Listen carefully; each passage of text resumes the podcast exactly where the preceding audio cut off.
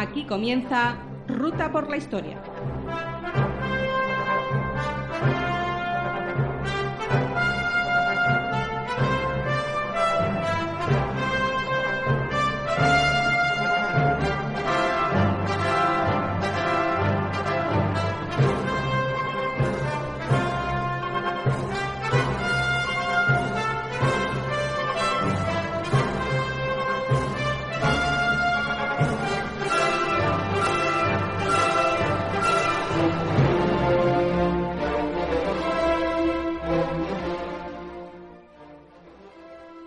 Buenas tardes y bienvenidos a un nuevo programa Ruta por la Historia, a través de Transporte New Radio, la red de streaming destinada al mundo del transporte multimodal.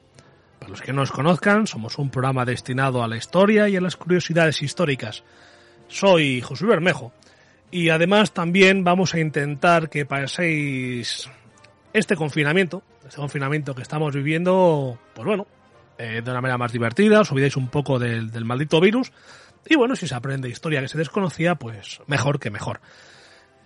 A los a lo mando de la parte técnica, lógicamente, no está, no está el gran Tony, por, por motivos eh, lógicos y, por todos conocidos. Y cada día, es decir, que, que, le voy echando más en lo personal y en lo profesional. Pero cuento con, con mucha ayuda y, y una de las personas que me ayuda, que más me está ayudando en este confinamiento para sacar estos programas adelante, este nuestros pequeños granos de arena para que todos vosotros eh, disfrutéis y, y, ya digo, se os haga más llevadero, es la persona que me acompaña hoy otra vez, que es nuestro medievalista de cabecera, Andrés. Buenas tardes, Andrés. Buenas tardes y un saludo a todos los confinados. Que prácticamente somos todos. y a los que no están confinados, que están trabajando, una vez más, todo nuestro agradecimiento. Bien, deciros que bueno podéis contactar con nosotros a través de, las redes sociales. Podéis contactar con nosotros en, en Twitter. Si bien es cierto que, que, últimamente estamos un poco desconectados pues pero sí lo leemos y si podemos contestamos. Así que podéis contactar con nosotros en mediante Twitter. Podéis contactar con nosotros en el canal de iVox de ruta de, de, ruta por historia nuestro como en el de transporte en radio la emisora. Y ahí podéis dejarnos comentarios en los audios. Lo mucho lo poco que os ha gustado todas las críticas constructivas eh, son siempre bien recibidas. Y también podéis dejarnos una nota de, mandaros una nota de audio eh, por WhatsApp al número 615 59 28 14, indicando vuestro nombre al principio y de dónde nos hacéis la, la consulta. Repito, es el 615 59 28 14, con el más 34 si lo hacéis desde fuera de España. Y bien, dicho todo esto, arrancamos motores y despegamos.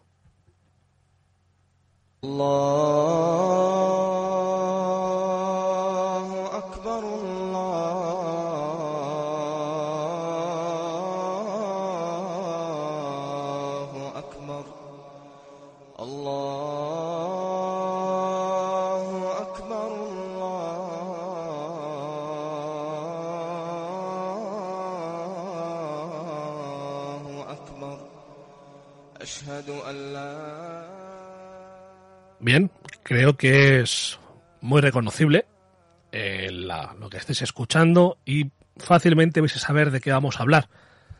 Es la continuación del último programa que hicimos Andrés y yo juntos, que estuvimos hablando de, de Al-Ándalus, y que sería una continuación de esta serie que estamos haciendo de la, de la historia medieval española.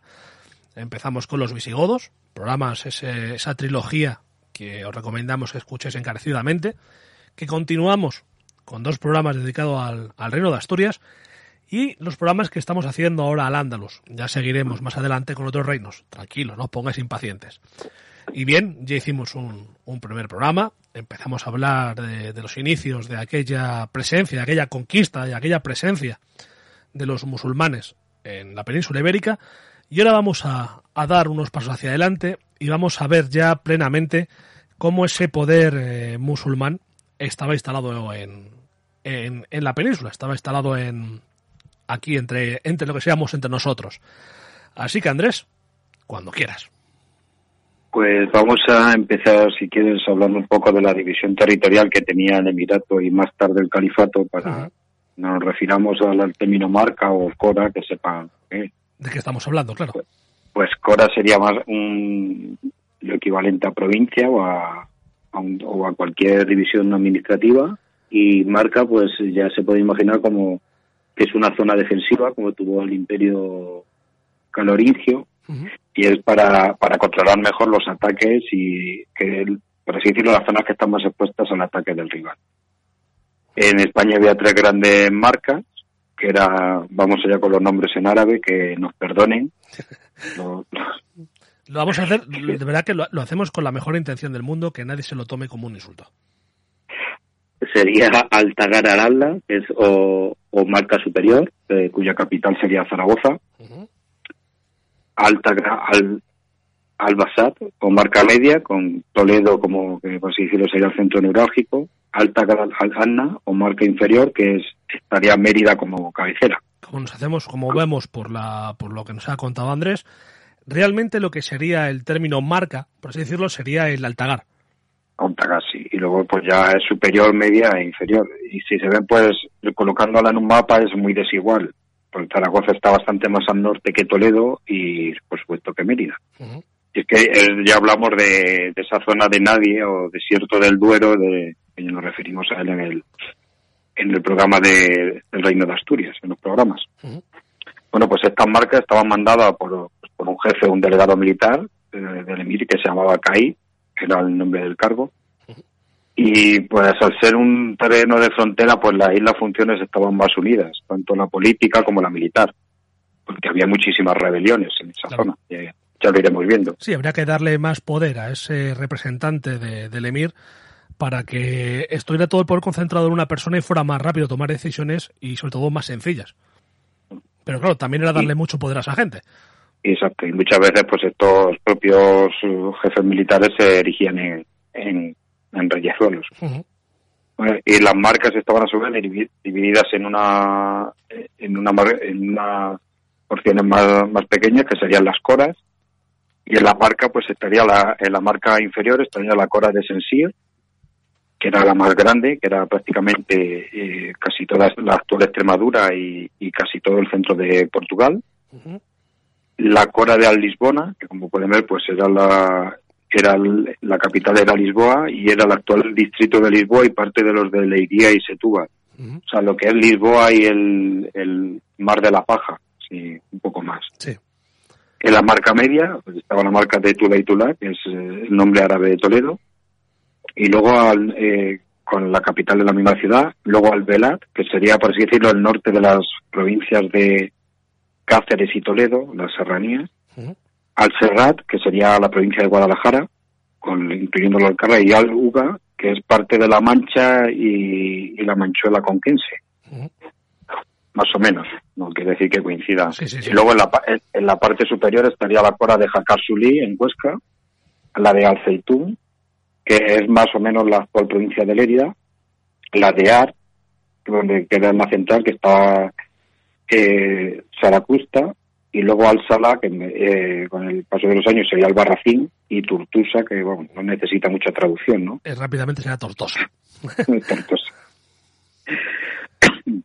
Bueno, y luego, si quieres, pues en las provincias o coras interiores, que eran, por así decirlo, las zonas menos expuestas al enemigo, estaban dentro de tres grandes dentro de estas coras eh, se agrupaban tres grandes zonas, que era Algar, el occidente, que de ahí ahora produ- eh, proviene el término Algarve, Ujú. Al-Mausat del centro y Al-Sark, que es eh, oriente. Todo lo que es una sarquía y tal, pues es la parte oriental.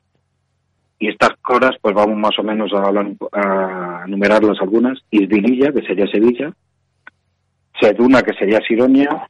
Al-Yazira, que ni lo decimos lo cual sería ahora, ¿no? Es fácilmente. Córdoba, que sería Córdoba. La Cora de Raya, que es Málaga. Ilvira, que perteneciente a la antigua ciudad romana de Elvira, que sería en la provincia de Granada. Yayán, que es Jaén, más el norte de Granada y parte de Ciudad Real. Bellala, que es Almería. Turmir, que ya hablamos en, el anterior sí. programa de la Cora de Turmir. Balansilla, que era Valencia. Osuna y, bueno, y, y muchas más, que no queremos aburrir a, a Sí, pero lo, que vemos es eh, mucha derivación de los nombres que conocemos eh, a las ciudades donde vienen. Exactamente. y pues Osuna, Osuna y poco más. Alfagar, que sería la zona de Faro, la provincia de Valencia se llamaba la Cora de Batre, Cunca, que era Murcia, entre Murcia y Valencia, Marmaria, que casi coincide con la actual provincia de Castelló, y, la- y una muy curiosa de Tacuruna, Hmm. que es, por así decirlo, la serranía de Ronda y parte de las serranías cordobesas, que en el, en el próximo programa hablaremos muchísimo de ella. Cierto. Y al frente de estas de estas de estas cosas estaba un valía, un gobernador, hasta aquí nada nuevo, para que ya empiezan a, ponerse eh, las personalidades en todo el mundo islámico, que sería el Tabi, que no son más, que sería una especie de juez que dictaba la sentencia en base a la Saira, a la ley islámica, eh, tiene que cimentar sus decisiones en base a la IGMA, que es el consenso, cons- perdón, el consenso de la comunidad de creyentes, de la UMA, y que debían ser consultadas a los ulemas, que eran los estudiosos del Corán y la Sharia, porque si en el mundo medieval la división entre religión y, y sociedad civil es prácticamente imposible, ya en el mundo islámico hasta la actualidad ya sí que todo está unido. Yo siempre ¿no? digo la conversación que tuvimos, yo creo que por Sí. de las primeras, cuando te pidieron que hablaras de historia medieval, es decir, que yo no lo hice, que alguien te pidió que hablaras de historia medieval sin hablar de religión. Exacto. Y eso Habla- es habla. imposible. Habláramos de los pajaritos, porque Sí, de, de- pues eso es lo que te dije. Eh, empieza la Edad Media, acaba la Edad Media, Dios muy buenas. decir que estas figuras no son propias de Al-Ándalus, sino que toda sociedad islámica pues, pues tiene estas figuras. Ujú. Luego Al-Ándalus, al ser de la creencia sunita, pues existía la figura del mufti, que es una especie de jueces a los que se puede apelar como una instancia superior si crees que tu sentencia no se ajustaba a la Sharia. No me atrevería a decir que es un juez supremo, pero vamos, Sí, muy tiene- parecido. sí, sería como eh, un Tribunal Supremo de Justicia, sí, se podría decir que sí. Eso. Y luego, pues, cualquier cualquier ciudad islámica pues va muy unida al foco, ¿no? A, la figura Sí, de claro. los mer- del mercado central y los mercados auxiliares. Pues eh, aquí está una figura que era crucial, que era el almotacén, que sería un inspector y vigilante de estos mercados, que fijaba los precios de los productos y más o menos pues, organizaba el mercado, llegando incluso a controlar el- los pesos y, la- y las medidas. Así decirlo, eran unos funcionarios con muchísimo poder. Sí, sí, está claro que, hombre, Y, ellos eran los que cortaban, vamos a decir, cortaban el bacalao en los mercados, porque eran los que vigilaban que nadie eh, subiera el precio de una manera eh, brutal, que nadie lo tirase por debajo de lo normal y que nadie trucase la- las ventas. O sea, eran personas muy de- importantes. Cuando hablamos de mercados, hablamos de mercados de animales, de Sí, sí, sí, personas. sí, sí, de todo. Me- me- mercado de todo aquello que no podamos imaginar. Y si, y como siempre gusta en estos casos, vamos a ver si quieres que dice la Real Academia Española de la Lengua del término almutacén, que es está mejor explicado.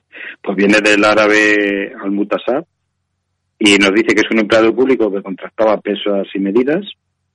Eh, También se llamaba así a la oficina donde se encontraban esta gente. Y también se le da como rebotamente como el, el que controlaba la hacienda del rey, o sea que pudiese haber un almotacén que fuese el mayordomo de palacio. Y nada, después de aburrir con estos términos Pero, eh, administrativos, pero, ¿qué significa como tal el término almutasab?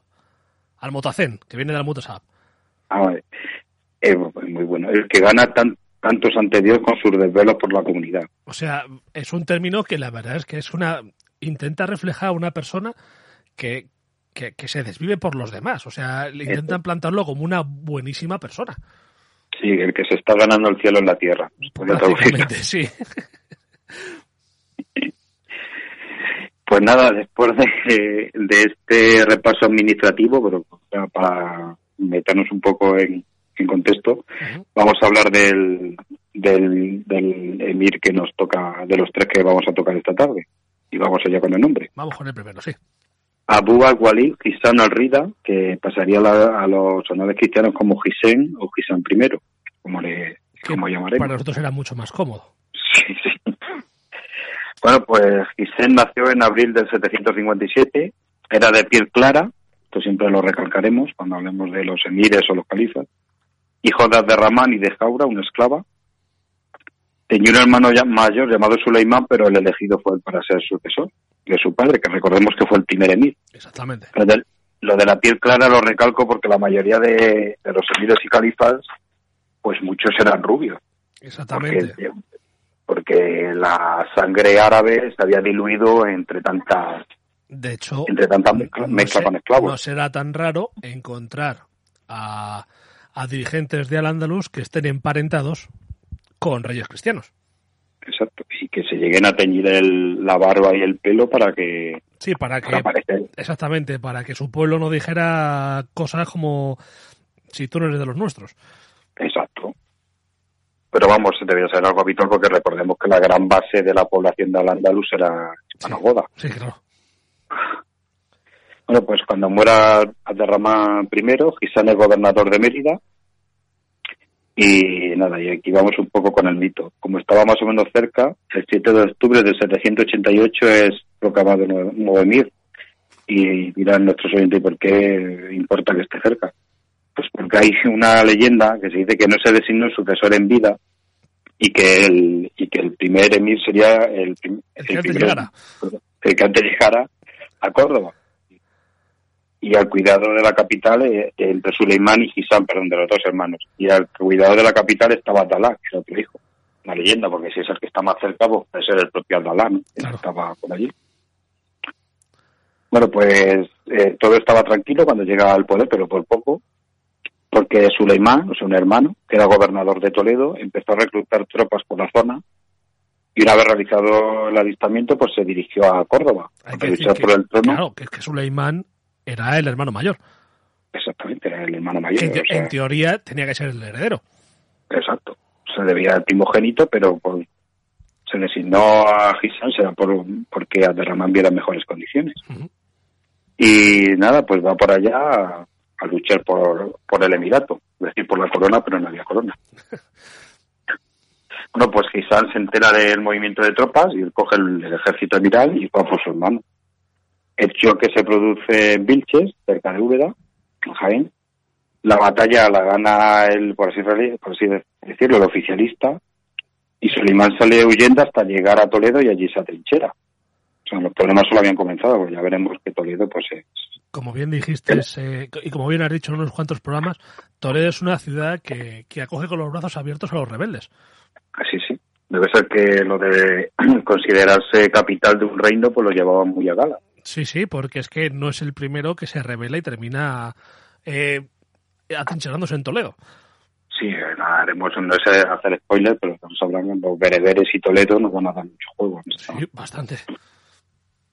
Bueno, pues Suleimán sigue siendo el gobernador de Toledo, pero es que ahora el otro hermano, el que estaba, por así decirlo, en el palacio, Abdalá, se va a la futura ciudad imperial y hace piña con el hermano. Y, eh, estamos en, el- en abril de 789. O sea, parece- es lógico que Suleimán para a Abdalá le ofreciese co- co-gobernar el Emirato. Claro. El nuevo emir, o sea, el, por así decirlo, el legítimo, pasa al ataque y manda a sus ejércitos a Toledo para que den un escarmiento al otro hermano. Eh, Suleimán se entera de la, de, de la jugada y va por otra ruta. Eh, recordemos que la, la antigua ruta de Córdoba, de Córdoba a Toledo, pues sería más o menos lo que es ahora la Nacional 3. Sí, Se va por otra ruta eh, y va a atacar Córdoba, eh, que ya ahora tenían menos soldados que movilizar. no, de Córdoba a lo del- Toledo sería la 4. Ah, cuatro, perdón. sí. La, la 3 es la de Valencia. Vale, bueno, entonces, sí, perdón. Nos vamos a volver locos con el quince Ra. Que su, eh, lo de siempre, lo que siempre citamos- del derecho de conquista. Una- un terreno no está conquistado hasta que no llega la infantería y pone la bandera en la capital, ¿no? Pero sí, Sí, sí, así sería. Pues Suleimán se planta en la capital y acampa en el, en el arrabal de Secunda. Eh, intenta atacar la, eh, la ciudad, pero los habitantes cordobeses luchan contra él y se muestran fieles a Gisán. Este que se, que se hallaba en Toledo, sitiando Toledo, pues manda a, a su hijo, a Dan Malí, con parte del destacamento que estaban asediando la ciudad de- del Tajo para que vaya a socorrer a Córdoba. Suleimán se entera, o sea, se vuelve a enterar, tenía buenos espías, hay que decirlo, y abandona el sitio y pone dirección a Mérida, donde es eh, donde es rechazado por el gobernador eh, emeritense. Lógicamente no querían problemas en, en. Mérida. Pero hay que ver la jugada que hizo Suleimán. Suleimán huye a Toledo cuando sabe que su hermano va hacia Toledo, él va por otro camino, es decir, que se cruzan, uno para arriba y uno para abajo, pero en diferentes caminos, aprovechando la jugada, es decir, si está fuera de Córdoba, yo me puedo hacer con, con Córdoba. O sea, la jugada no era una mala jugada la que intentó hacer Suleimán. No, no. Ese otro camino no hay, no, lo- no lo sé, pero bueno, hay que ser muy viendo la geografía española de ir, bajar por Extremadura hasta las llanos del Guadiana y desde ahí pasar a territorio Sí, sí, oravés. la verdad es Pozo que- Blanco y Po- Pozo Blanco y, y. Seguramente fuera esa la ruta. Sí. Eh, pues nada, es, es rechazado por Mérida dice, ya yo, para lío me lo monto yo, que ya sé hacerlo. Y atraviesa toda la península y se va a la zona de Levante a encontrar cobijo. Gisán, eh, pues dice, ya para que voy a asediar Toledo si no está mi hermano, y pone dirección a Guadalquivir, donde va Abdalá a pedir perdón y que en el, pa- en el partido gisamista, por así decirlo. Y, y lo es, sin ningún tipo de rencor. Era algo habitual, o sea, me revelo, te pido perdón. Vamos, Sí, un- abrazo como hermanos que somos y no pasa nada. exacto. ¿Y qué pasó con Suleimán? Bueno, pues Suleimán estaba en la, cerca de la Cora de Turmir, que ya no se llamaba así, pero vamos, seguía con esa denominación, donde manda un ejército al emir para castigar ya esta rebelión. Y de, la, de esta zona se va al norte a pedir refugio a los bereberes a- que estaban asentados en la zona de Valencia y allí es admitido. Los bereberes pues estaban siempre en contra del emir y dice, bueno, pues ahora ya tenemos a un omeya que puede, con el que poder luchar contra otro omeya. Exactamente. O sea, ellos eran fieles, por así decirlo, a los omeyas, pero como omeyas había dos enfrentados, pues, Exacto, pues. no dejaban ese fiel a los omeyas. Bueno, pero Suleimán ve que esto no es vida y hace las paces con su hermano y se llega a un acuerdo curioso. Que se vaya al Magreb, con parte de la gran herencia que correspondía, a vivir la vida y que se olvide del trono. Al poco tiempo irá para allá Abdalá. Eh, Vemos que Abdalá es un amante de los viajes. Y nada, podemos adelantar que más adelante volverán a salir. Sí, lo que hace a fin de cuentas es eh, ese dicho de, ah, de enemigo que huye puente de plata prácticamente, lo que Sí. hace es los manda a- al, al Magreb a que vivan a cuerpo de rey sin ser rey para que no molesten. Exacto, el Magreb, era una zona hostil o no a, hablando, pero bastante más veces era hostil que, Que no. que amiga. Bueno, pues el, eh, ya, hemos- ya vimos en el anterior programa que la marca superior daba bastante guerra, ¿no? Con Carlomagno por medio y el Sí. famoso episodio de Roncesvalles. Quiere decir que los franceses, su, su principal obra eh, eh, de la época medieval sucede en España. Pero bueno, no se lo digamos muy fuerte tampoco. No, la verdad es que, que tampoco están acostumbrados a epopeyas militares. Pues ahora los protagonistas tienen los mismos apellidos de, la- de aquella vez, o sea, Hussein al-Sad y Suleiman al-Arabi, es decir, que eran los hijos de, de los gobernadores que fueron, si recordamos brevemente, que uno fue a pedir ayuda a Carlomagno y otro permaneció fieles a los Omeya, y Carlomagno debe darse la vuelta y, es, y atacar. Bueno, pues Al-Ansari eh, había tomado la, la cora de Tortosa e iba por Zaragoza, que como sabemos pues era la llave maestra y es todavía del noreste peninsular. ¿Cierto?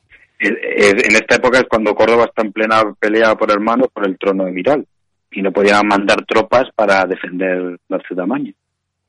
Y es en esto cuando aparece otro descendiente del conde Casio, un Banu Casi llamado Musa Ben Fortún, que nos aparecen siempre si vemos en la Alta Edad Media Española. Y en el Mires hay un Banu Casi por ahí dando vuelta. Sí, pero que además, que como veíamos la otra vez, eh, lo de Fortún es muy árabe. Sí, sí, sí. es- este, directamente, este directamente era hijo de Navarro, o sea que no. Recordamos que los Banu Casi pues eran los, se llamaban, significa hijos de Casio, descendientes de Casio, y, y estaban ahí siempre pivotando entre Córdoba, Navarra. Sí, pero El reino de Asturias. acopiando un gran, acopiando un gran poder.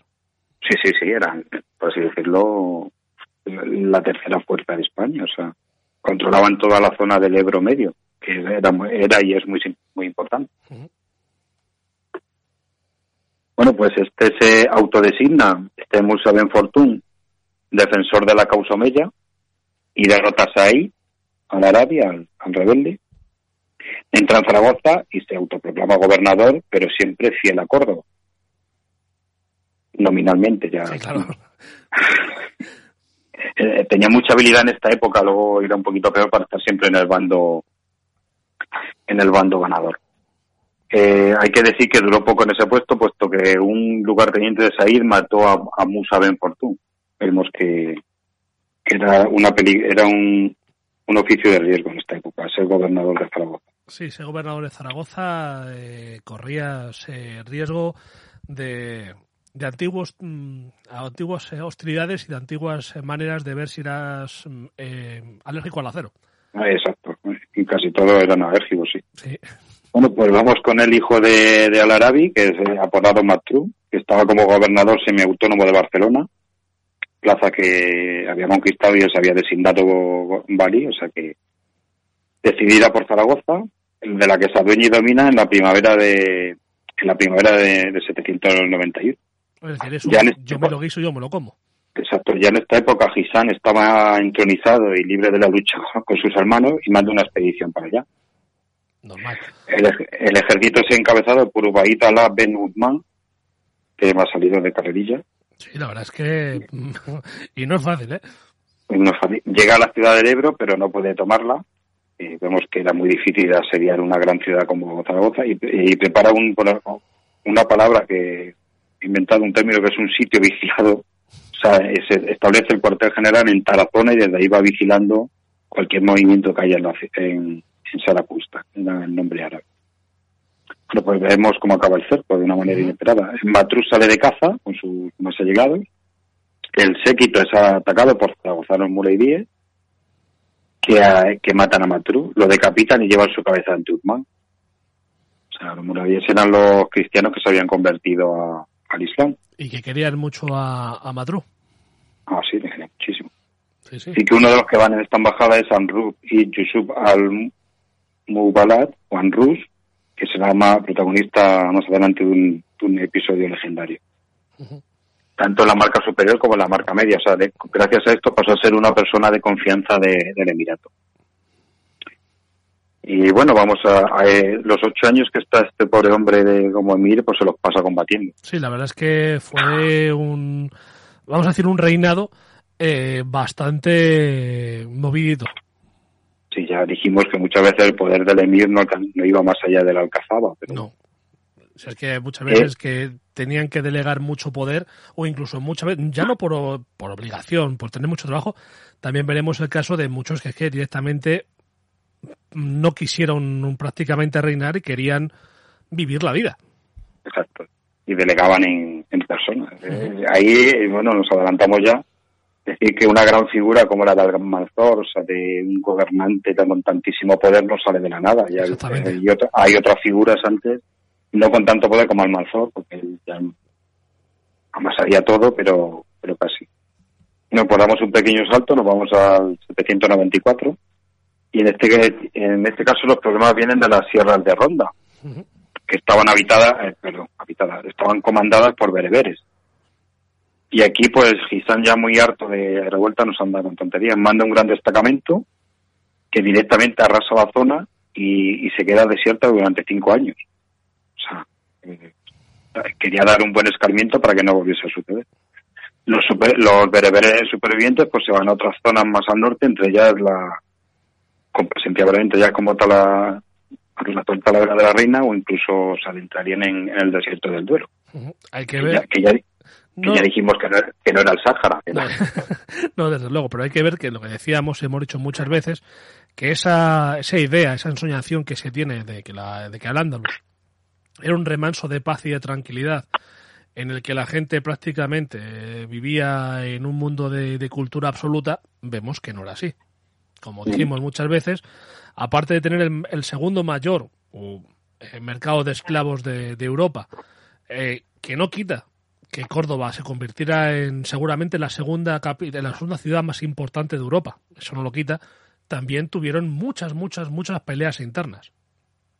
Sí, ya es por, por la gran cantidad de, de población que tienen las ciudades, como he dicho, Mérida, Zaragoza, Toledo. Claro. Luego el, el problema de la orografía en España, que no, todo el llano, ahí se puede atrincherar muy bien la gente. O sea, Y el, realmente- el problema congénito que tenían con los bereberes, a los que tenían de, de, segunda categoría por ese también problema que estuvimos hablando de la estratificación social y, Claro, es que- y, y social y casi biológica que tenían eh, en el mundo musulmán. que si quieres repasamos la, todas las etnias, porque están así. Dentro de los árabes, pues nos encontramos con árabes del norte y del sur, ¿no? Los, Sí, exactamente. los calvíes y los, que serían los yemeníes y los árabes de, del norte, los de, los de la Meca, encima, y luego dentro de la, de los árabes, los baladíes, que serían los, los que primer, los de la primera conquista y los que vinieron después. Luego hablamos ya en el anterior programa de los sirios, de cómo se establece otra etnia nueva. Luego están los bereberes, que estaban pues islamizados de aquella manera. Y luego ya los murevíes, que eran los hispanogodos que se habían convertido al Islam. Los mozárabes, que eran hispanogodos que vi- seguían practicando el, el, el, el pero bajo dominación Musulmán. árabe y eh, musulmana y, y los judíos. O sea, es que nos vemos con unas con unas etnias muy definidas, cada muchas con sus normas y Yo por eso, eh, en, el, en ese sueño tan bonito, de, por ejemplo, del Toledo de las tres culturas, en paz, en armonía y sin ningún tipo de problema, no puedo creer, lo siento. Yo es que no, para mí directamente es un mito, pero bueno. Queda, queda muy bonito, porque queda muy bonito, pero como bien decías tú, si fuera así, ¿por qué tenían puerta el barrio judío?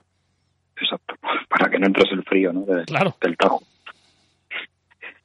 Eh, pero bueno, no recordemos que Hissem eh, no solo se dedica a sufrir rebeliones, sino que también una algarada mandada por él, un fuerte ejército de castigo, pues eh, hizo que se propiciase un cambio de, de- de- un cambio de gobierno en el reino de Asturias, cuando la nobleza aconseja a Bermudo el diácono que abdique eh, tras la tras la derrota del río Burbia. Eso, eh, lo de aconsejarle, entre comillas.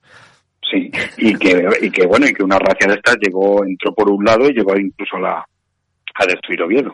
Exactamente. Eh, eh, bueno, ya por no hablar siempre de la misma zona, pues bueno, si quieren nos vamos a ver cómo, cómo actuó el hijo de Abderramán I por la Septimania, Vamos allá. por el norte de, de la península y sur de Francia. Eh, eran, son las campañas que manda de castigo contra esta zona, que había sido antigua provincia visigoda, la, eh, como hemos repetido hasta la sociedad, la más visigoda de todas. Sí, Así, En 793 se manda un gran destacamento eh, bajo el mando de Al- Al-Malik Mujid. Esta familia era de unos de, era- son destacados generales. Y se va a dar un garbeo por aquella zona. Saquea la región de Narbona, consiguiendo un gran botín, que sería muy destacado por los cronistas andalusíes. Y sobre todo hacen mucha referencia al gran número de esclavos conseguidos. que Recordemos que era una de las principales fuentes de riqueza. y que, y que como he dicho hace un momento, eh, eh, Córdoba era el segundo mercado de esclavos de, Euro- de Europa. Sí, sí, sí. Que alimentado venían vendedores de todas las zonas a, a vender aquí, incluso del norte de África. Bueno, principalmente del norte de África. Sí, Porque aunque hablamos de que siempre está ese tópico que cuando el Islam avanza el Mediterráneo se parte en dos, que en cierta manera es verdad, pero dependiendo de cómo estuviese el tema de los piratas, pues había mucha había comunicación entre ambas zonas. sí, ha- había puente de contacto, sí. Sí. Bueno, pues en esta racia, en el Languedoc, cerca de Villeben, luchan contra el conde Guillermo de Tolosa, que más tarde sería conocido como San Guillermo, que fue derrotado contra la Huestemor. Todavía tendría otro susto Gisán con otro hermano, llamado Muslama, que intentaría arre- arrebatar el poder, pero que no pudo llevar a, a cabo su fin. Vemos que la familia era, era muy, muy bien avenida, ¿no? Sí, la verdad es que la familia es para tenerla lejos en este caso, ¿eh? Sí. Bueno, pues fue derrotado, apresado y moriría en prisión por algún tipo de enfermedad contraída. sabemos. Seguramente. Sí. Eh, pero bueno, no solo se pasó luchando los siete años, también siguió descentando Córdoba. Se acabó de reconstruir el puente romano. Se concluyó la primera fase de la mezquita Aljama, que de la que ya nos habló Pepe Villalobos en el anterior programa. Y, se ve- y, no, y la- las crónicas hablan de él como un hombre piadoso y preocupado por cuidar la fe en Alá. Y nada, murió el 22 de abril del 796 en la ciudad de Córdoba y el heredero pues sería su hijo Al-Hakam. Al-Hakam, que realmente su nombre no era Al-Hakam. No, era Abu Alas Al-Hakam Ben que eh, pasaría como al Hakan primero, o al Hakem. O al Hakem. ujú. Bueno, pues si quieres vamos con, con Sí. la vida de... Vamos con, con Al Hakan primero. eh, pues nace en el Alcázar de Córdoba en el 770. Sí que tiene la piel morena, que ya no tenía rasgos de hombre blanco, aunque son un poco a western. Su madre se llamaba Tubru y era esclava, y la leyenda nos habla de que era un regalo de Carlomagno de Ramán primero. O sea, como si la verdad o, O- puede ser que, que, fue- que fuera un presente. Sí, pero que le tuvo que regalar una niña. Pues sí. Porque si Sí, se sí. la regaló a su abuelo, No, eh, sí, sí, sí. claro, si se la regaló, a regalo. su- se la regaló a su abuelo, Ah, está bueno, sí. tuvo que ser una niña. Porque claro, esa niña después la casó, la casaron con el padre de, de Al Hakam, pero claro, tuvo que ser una niña. Sí, es decir, que Aderramán tuvo una vida muy muy longeva. eh, Sí. Estuvo hasta el 788 gobernando. Ujú. Pues sí, sí. No había caído yo en ese detalle que tuvo que llegar muy pequeña. Pero no es, ra- no es raro que fuera un presente. De, No, no, claro. O, más, o, o puede que concer- concertase en un matrimonio. También puede ser. Eh, pues nada, Jaquín era gobernador de Toledo. Fue elegido por delante de su hermano mayor, llamado Adam Malí, del que ya hemos hablado. Que en este momento estaba detenido y, y preso. Que alguno había liado. Seguro. O sea que tuvo, tuvo exactamente la misma llegada al, al poder que su padre, no siendo el primogénito, y cuando llegas, pues pues tiene a, a la familia medio medio cabreada. Y, y la que no está Recibe- en medio lo estará. Es elevado a la dignidad de emir el 29 de abril del 796. Decimos que son emires, supuestamente deben, deben sumisión al califa, que era totalmente nominativa, que hacían lo que querían, no, Totalmente. Eh, es más, no, no rezaban ni mirando a la Meca, o sea, no sabemos si por un error, como ya dijimos el año en el programa anterior, o directamente por, por una orden, no sabemos. Y bueno, y un mes después inaugura su mandato mandando un gran ejército contra los infieles, al mando de Abdal-Karim Ben Mujid, antes hemos hablado. Se trajo mucho botín de Pamplona y Asturias, decir que de estas racias hemos hablado en el reino de Asturias, Cierto. para no, no confundir mucho, para no cansinear, se dice por ahí. Se, con- se conquistó eh, la plaza de Calaburris, de Calahorra, que, bueno, ya saben dónde está ubicada, Y que, y que es un Pues- paso esencial. y una ciudad preciosa, más allá del Sí. chiste del obispo. Sí. Lo conozco. Eh, no diremos por, por si nos oye No. por decencia. Era esencial para el tránsito entre la cordillera cantábrica, el Ebro y la meseta norte.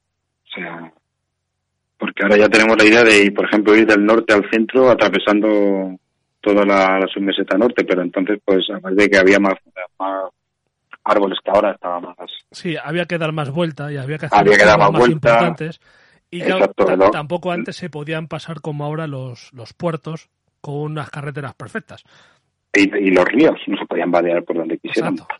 Había que ir a zonas donde hubiese vado o barcazas. Eso. Bueno, pero eso ha sido así hasta hace 100 años. ¿no? Sí. De hecho, ya vamos a lo personal. Yo he conocido a gente que han cruzado el Tajo en una barcaza de cable, Claro, si es tirada de que cable. no hasta hace tanto, te estamos diciendo. Eh, La época pre, pre de embalses. Y bueno, pues no sé si se acuerdan ustedes, como diríamos, de los hermanos de Gisán, o sea, de los tíos de Hakan primero. Los que se habían ido, bueno, les habían invitado a irse al Magreb a, a vivir la vida. Exactamente, pues estaba ahí viviendo a cuerpos de Mir, en el Magreb. Enterado de la muerte de, de Gisem, Abdalá vuelve al Andalus en el 797 y se va a Valencia, zona bereber, o sea que ya vemos que allí encontraría, allí podría hacer proselitismo y, y- y tener amigos para, para su fin, y consigue pues el apoyo de las huestes berberiscas. Sigue su, su, su recorrido por la península para reclutar, me encanta esto, voluntades contrarias a, a su sobrino y llega a Zaragoza donde pues obviamente consigue apoyos. Y mientras Suleiman sigue en el norte de África hasta el 798, que ya ve que, que el hermano que iría como avanzadilla consigue apoyos y él ya pasa a la península. Hay que decir que, que siempre eh, era como que uno iba, dejaba que fuera haciendo y luego iba al otro. Exacto, para La otra vez pasó lo mismo. Lo que pasa es que el plan era muy sencillo. Es ir a los, bere- a, a los bereberes y prometerles lo que necesitan. Exacto. Los tienes, o sea, si tú sabes que esa gente siempre se está quejando de que se han considerado de segunda, que siempre les han entregado las zonas peores, comprometerles que van a ir a poner, que van a estar controlando la, pues, eh, las zonas ricas de las cuencas del Guadalquivir, por ejemplo, la cosa cambiaba bastante y, y tranquilamente podían poner sus, sus espadas de tu parte. Exacto. Era, eran muy, además eran fáciles de convencer porque ya hemos dicho que se sentían, Claro, después de llevar el, el peso militar de la conquista, eh, os dan las, las peores zonas, las más expuestas, y claro, pues nos gustaban. Las más expuestas a ataques rivales, o sea, Claro. pues podías, el, el, pues el actual Castilla y León, el, y sobre todo que la eran, menos productivas que, que, la- que las zonas que se habían quedado para, para los de los árabes de pues eso, de primera generación de la primera salida. Si las vegas de los grandes ríos pues estaban en manos árabes. Quizá la del Ebro, porque estaba más al norte y esa quedó en manos bereber, bueno. Hemos visto que tanto estaban los Banucasi, rebeldes, allí era una zona muy divertida. Pues nada, a Jaquén se entera de, la, de que sus tíos están en la península y quieren y quieren alzar la espada contra él y va a, a pelear a campo abierto. Eh, suponemos que el, el ejército miral pues era más numeroso que el, el rebelde, mejor preparado Sí. Y se encuentra primero con las tropas de Suleimán, que cae derrotado pero escapa y mantendrá en jaque al emir durante más de un año.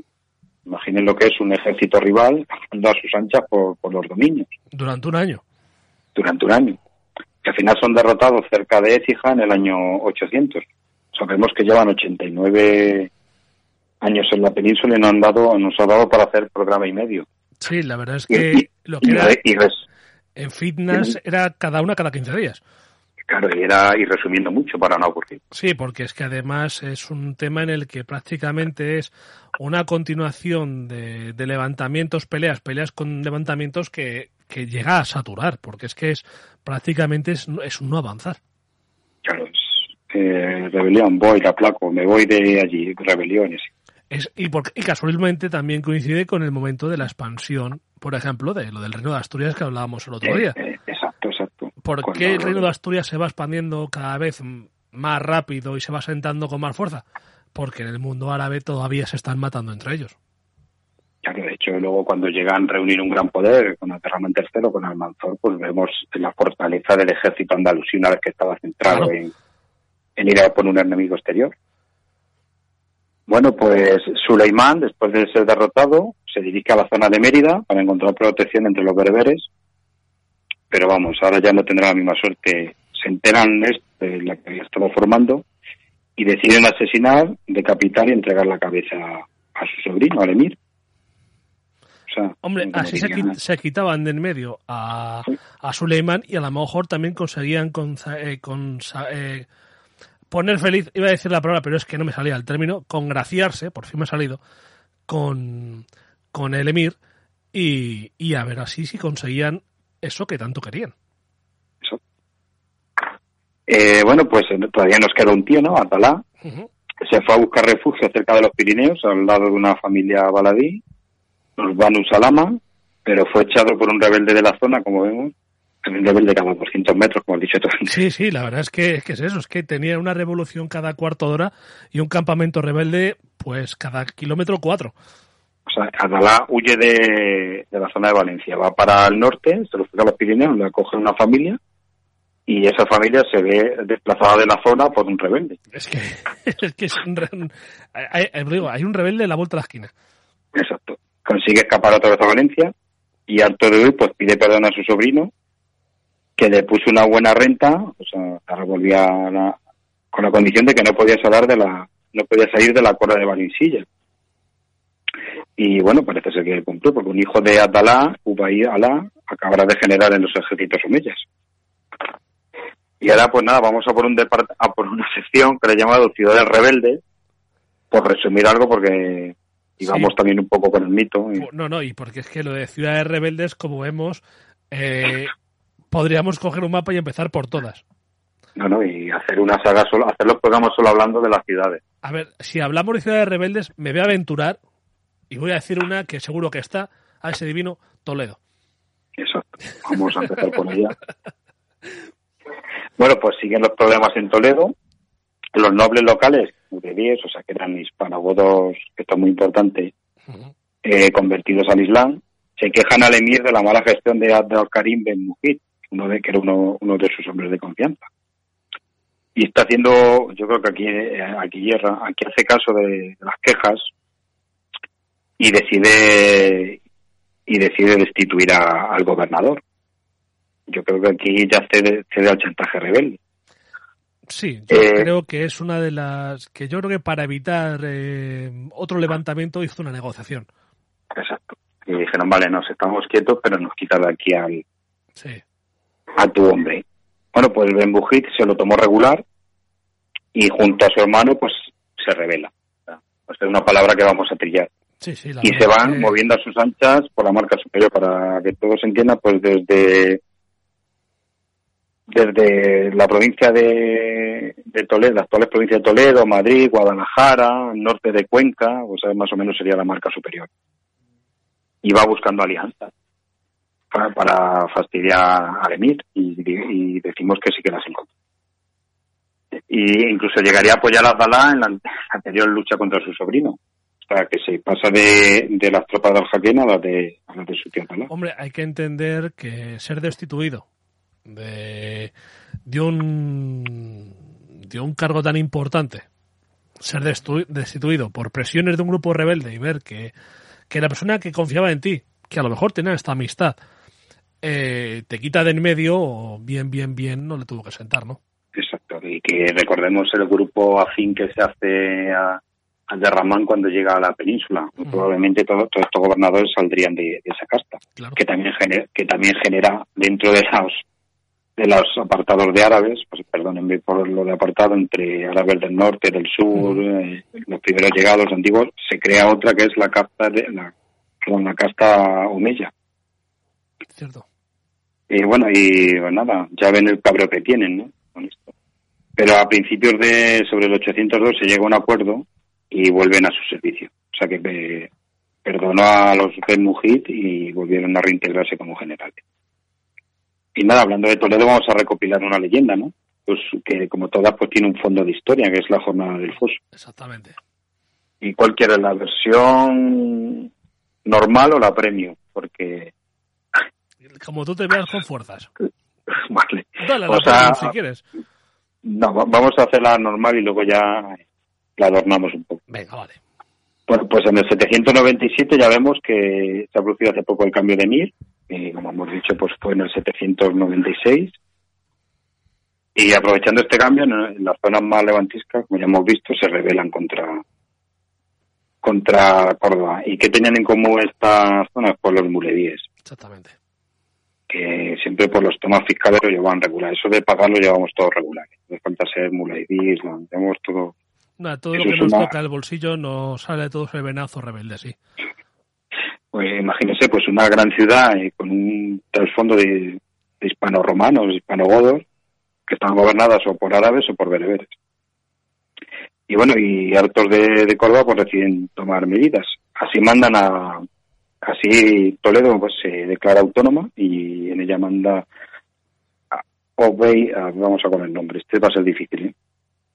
Y manda al emir a Obeid Alá Ben Yamir como, como valí, como Oye, gobernador. te ha salido bien. Sí, sí.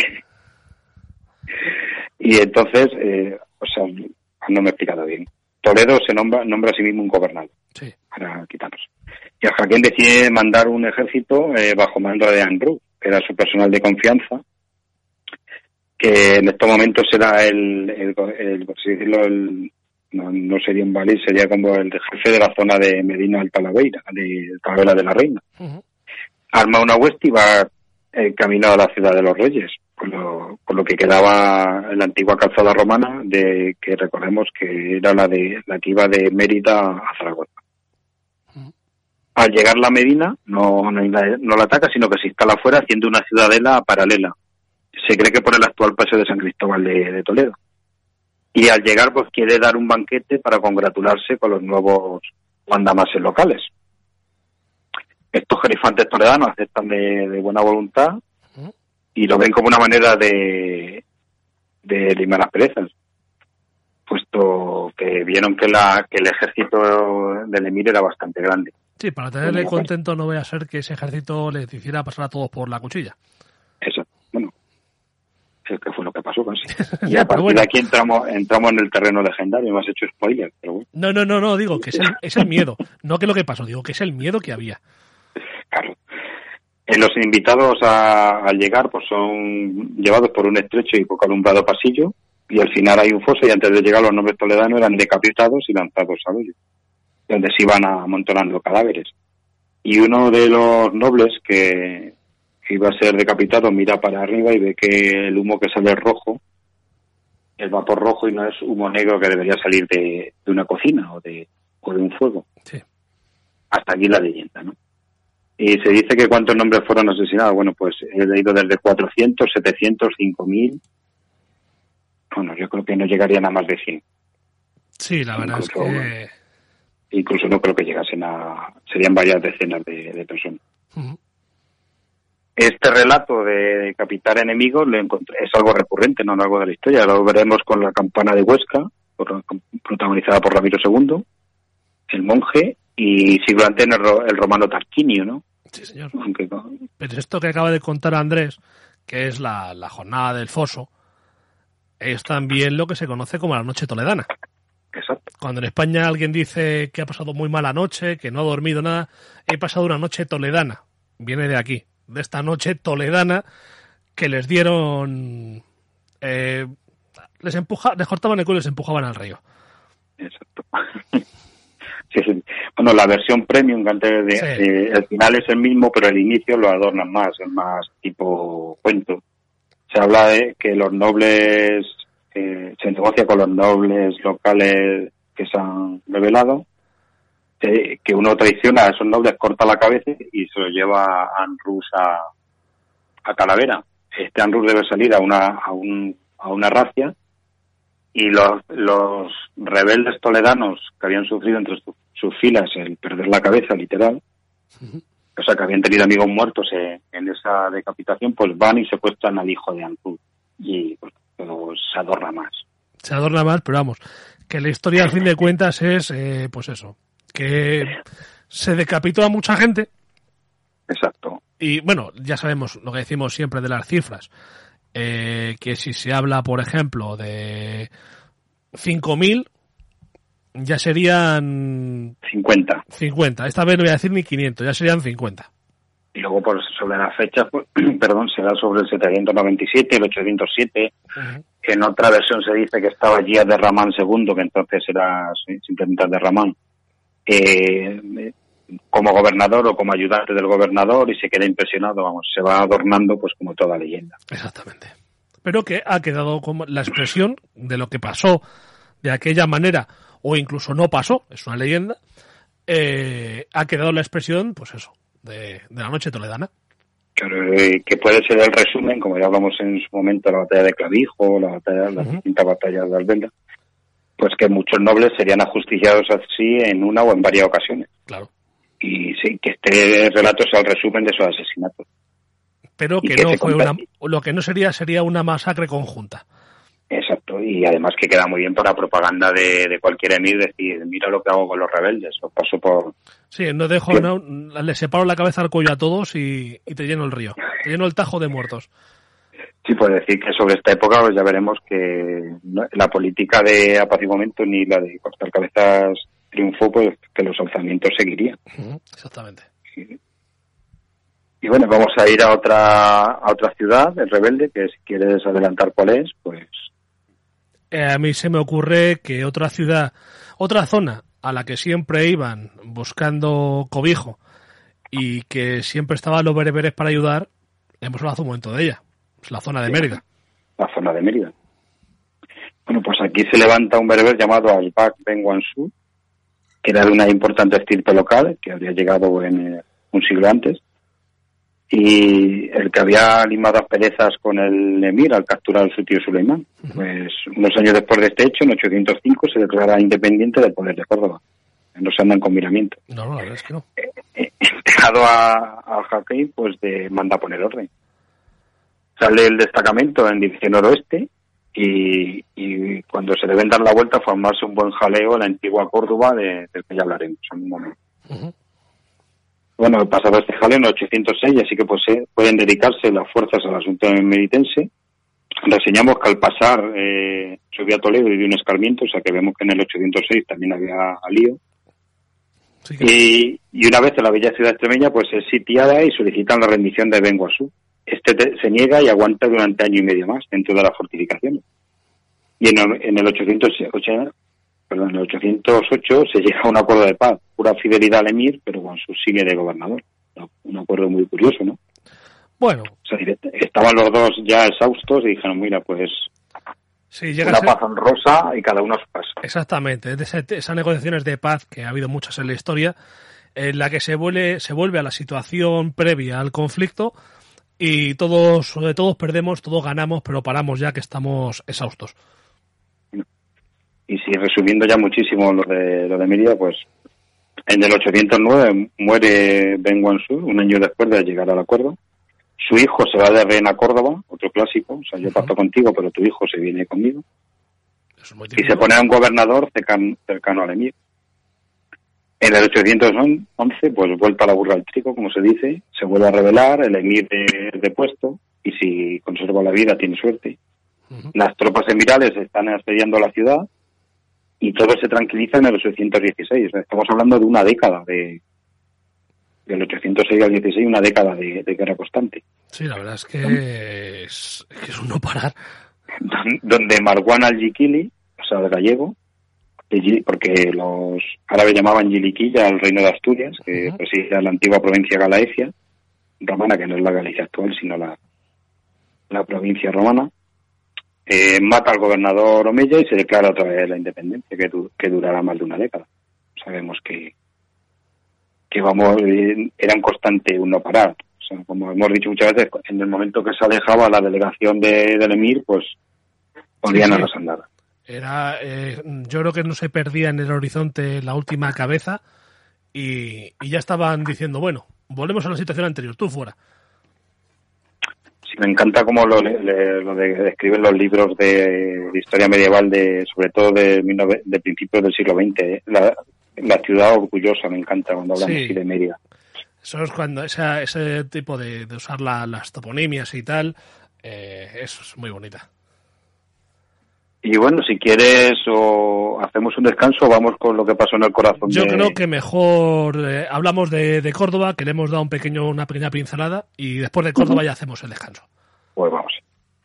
Pues nada, ahora la revuelta estallaba en pleno corazón del Emirato, nada menos que en Córdoba. En mayo del 805, cuando está más bonita la ciudad, ya, bueno, el río Betis, se va a decir, ya es Guadalquivir, el río Grande. Y hay una conjura para derrocar al emir. A Jaquén es informado y para ese golpe de Estado.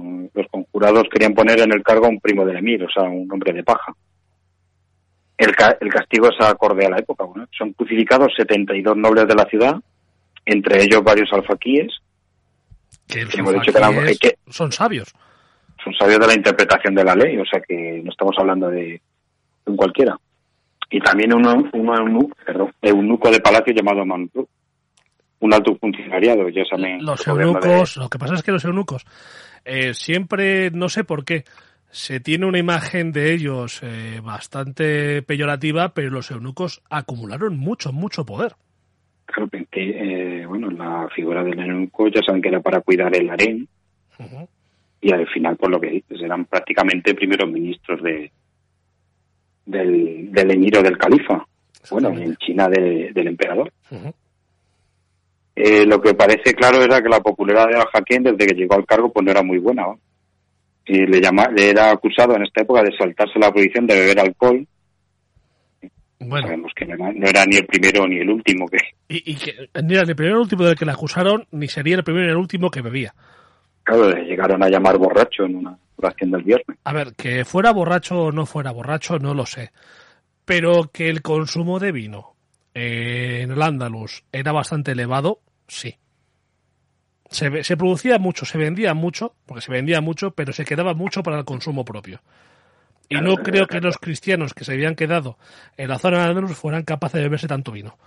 Claro, es que si ahora cogemos un mapa y vemos el antiguo Al-Ándalus y, y ahora cogemos denominaciones de origen eh, vinícolas de España, el 70% estarían en territorio antiguo andaluz, ¿no? Claro, pero eso es lo que estoy diciendo. Pero es, La, que, la Mancha, Jumilla, eh, Jerez, o sea, pero es sí. que lo que quiero decirte es que si todo ese vino, que se producía vino, a lo mejor no tanta cantidad como hoy en día, lógicamente, No, hombre, no. pero un ejemplo. Si se producían, y es un ejemplo que estoy diciendo, 100 toneladas de, de uva, o, venga, 100.000 litros de vino. De esos 100.000 litros de vino, pongamos que la mitad se vendían. ¿Dónde estaba la otra mitad? Exacto. Porque al río no se tiraba. No, y los cristianos no creo que vivieran Sí, y si los cristianos se bebían toda la cantidad de vino que se quedaba en la península ibérica, creo que irían haciéndose por la calle día sí, ya también. Sí, porque ya en esta época, ya casi pasado un siglo, se empieza a arabizar o, o islamizar más la, la ciudad de, de Córdoba, bueno, todo al Ándalus. Y bueno, pues en el 806 la revuelta ya consigue más tintes proletarios, por así decirlo, eh, y es cuando hemos, antes hemos aludido a la vuelta que se deben dar cuando tienen que ir a, a por Mérida. Exactamente. Esta revuelta del 806 es aplastada con firmeza y fiereza y se incrementa la animalversión hacia, hacia el. Pues esto hace a Jaquín ponerse en alerta, por ello manda a llenar de espías cada parte de Córdoba, hemos dicho, porque no solo con guerreros se gana una guerra, ¿no? O sea, se Sí. gana también con espías. También lo que hace es demostrar un poco un carácter un poco eh, psicótico. Sí, pero yo creo O que sea, está un poco con razón. A ver, porque que está, que está justificado, ¿no? Pero yo creo que este hombre, de todo lo que ha vivido, sabía lo que, lo que podía pasar. Eh, yo creo que ya llegó un momento en el que no voy a decir que se le fue un poco, pero casi. sí, Con razón al principio, ¿eh? Recordemos los ocho años que pasó su padre, ¿no? Claro. Bueno, pues a Jaquén mandó contratar espadas y para ello, pues con buen criterio, empieza a reunir un ejército de mercenarios extranjeros que debían tener un, un requisito principal, que no hablasen árabe. Serían los llamados al en la traducción podía ser los que no hablan, Los yo mudos. creo que es más apropiado, los mudos. Llegaron con el tiempo, llegarían a ser 5.000 y buena parte estaban buena parte de ellos estaban en el Alcázar preparados para salir al, ga- al galope para aplicar una revuelta, con una guardia de corps, una guardia pretoriana. Sí, totalmente. Recordemos que por esta época ya lo tenían también los emperadores eh, romano orientales. Que decir bizantino eso está prohibido, lo sabes, ¿no? Ah, sí, está prohibido. Ah, no Por mí sí, digo. Ya, ya tuvimos una, un hilo muy interesante en Ruta por el Medievo sobre la palabra Bizancio, Sí, sí, me acuerdo, me acuerdo, pero vamos. que fue es, es una es, un, es una acepción griega, ¿no? Sí, pero no La sé, a que estuviera prohibido. No, hombre, lo digo de broma. Ya, ya, me hago una idea. Bueno, pues Bebo, todo esto ha sido un calentamiento para la gran revuelta de la que queremos hablar, que sería la, la sucedida en el 818 en, en Córdoba Secunda, que se- al llegar el Islam sería llamado Al-Rabat, el barrio, a nosotros nos llega como Arrabal. Exactamente. Y bueno, pues aquí tiramos el mito. Todo comienza con el encargo que hace un mercenario, de los que antes hemos hablado, la Guardia del Emir, a un artesano. Se dice que era la reparación de una espada. Acabado el trabajo, ah, perdón, acabado el trabajo, el artesano pone un precio a su labor y este precio pues es demasiado alto para a juicio del soldado.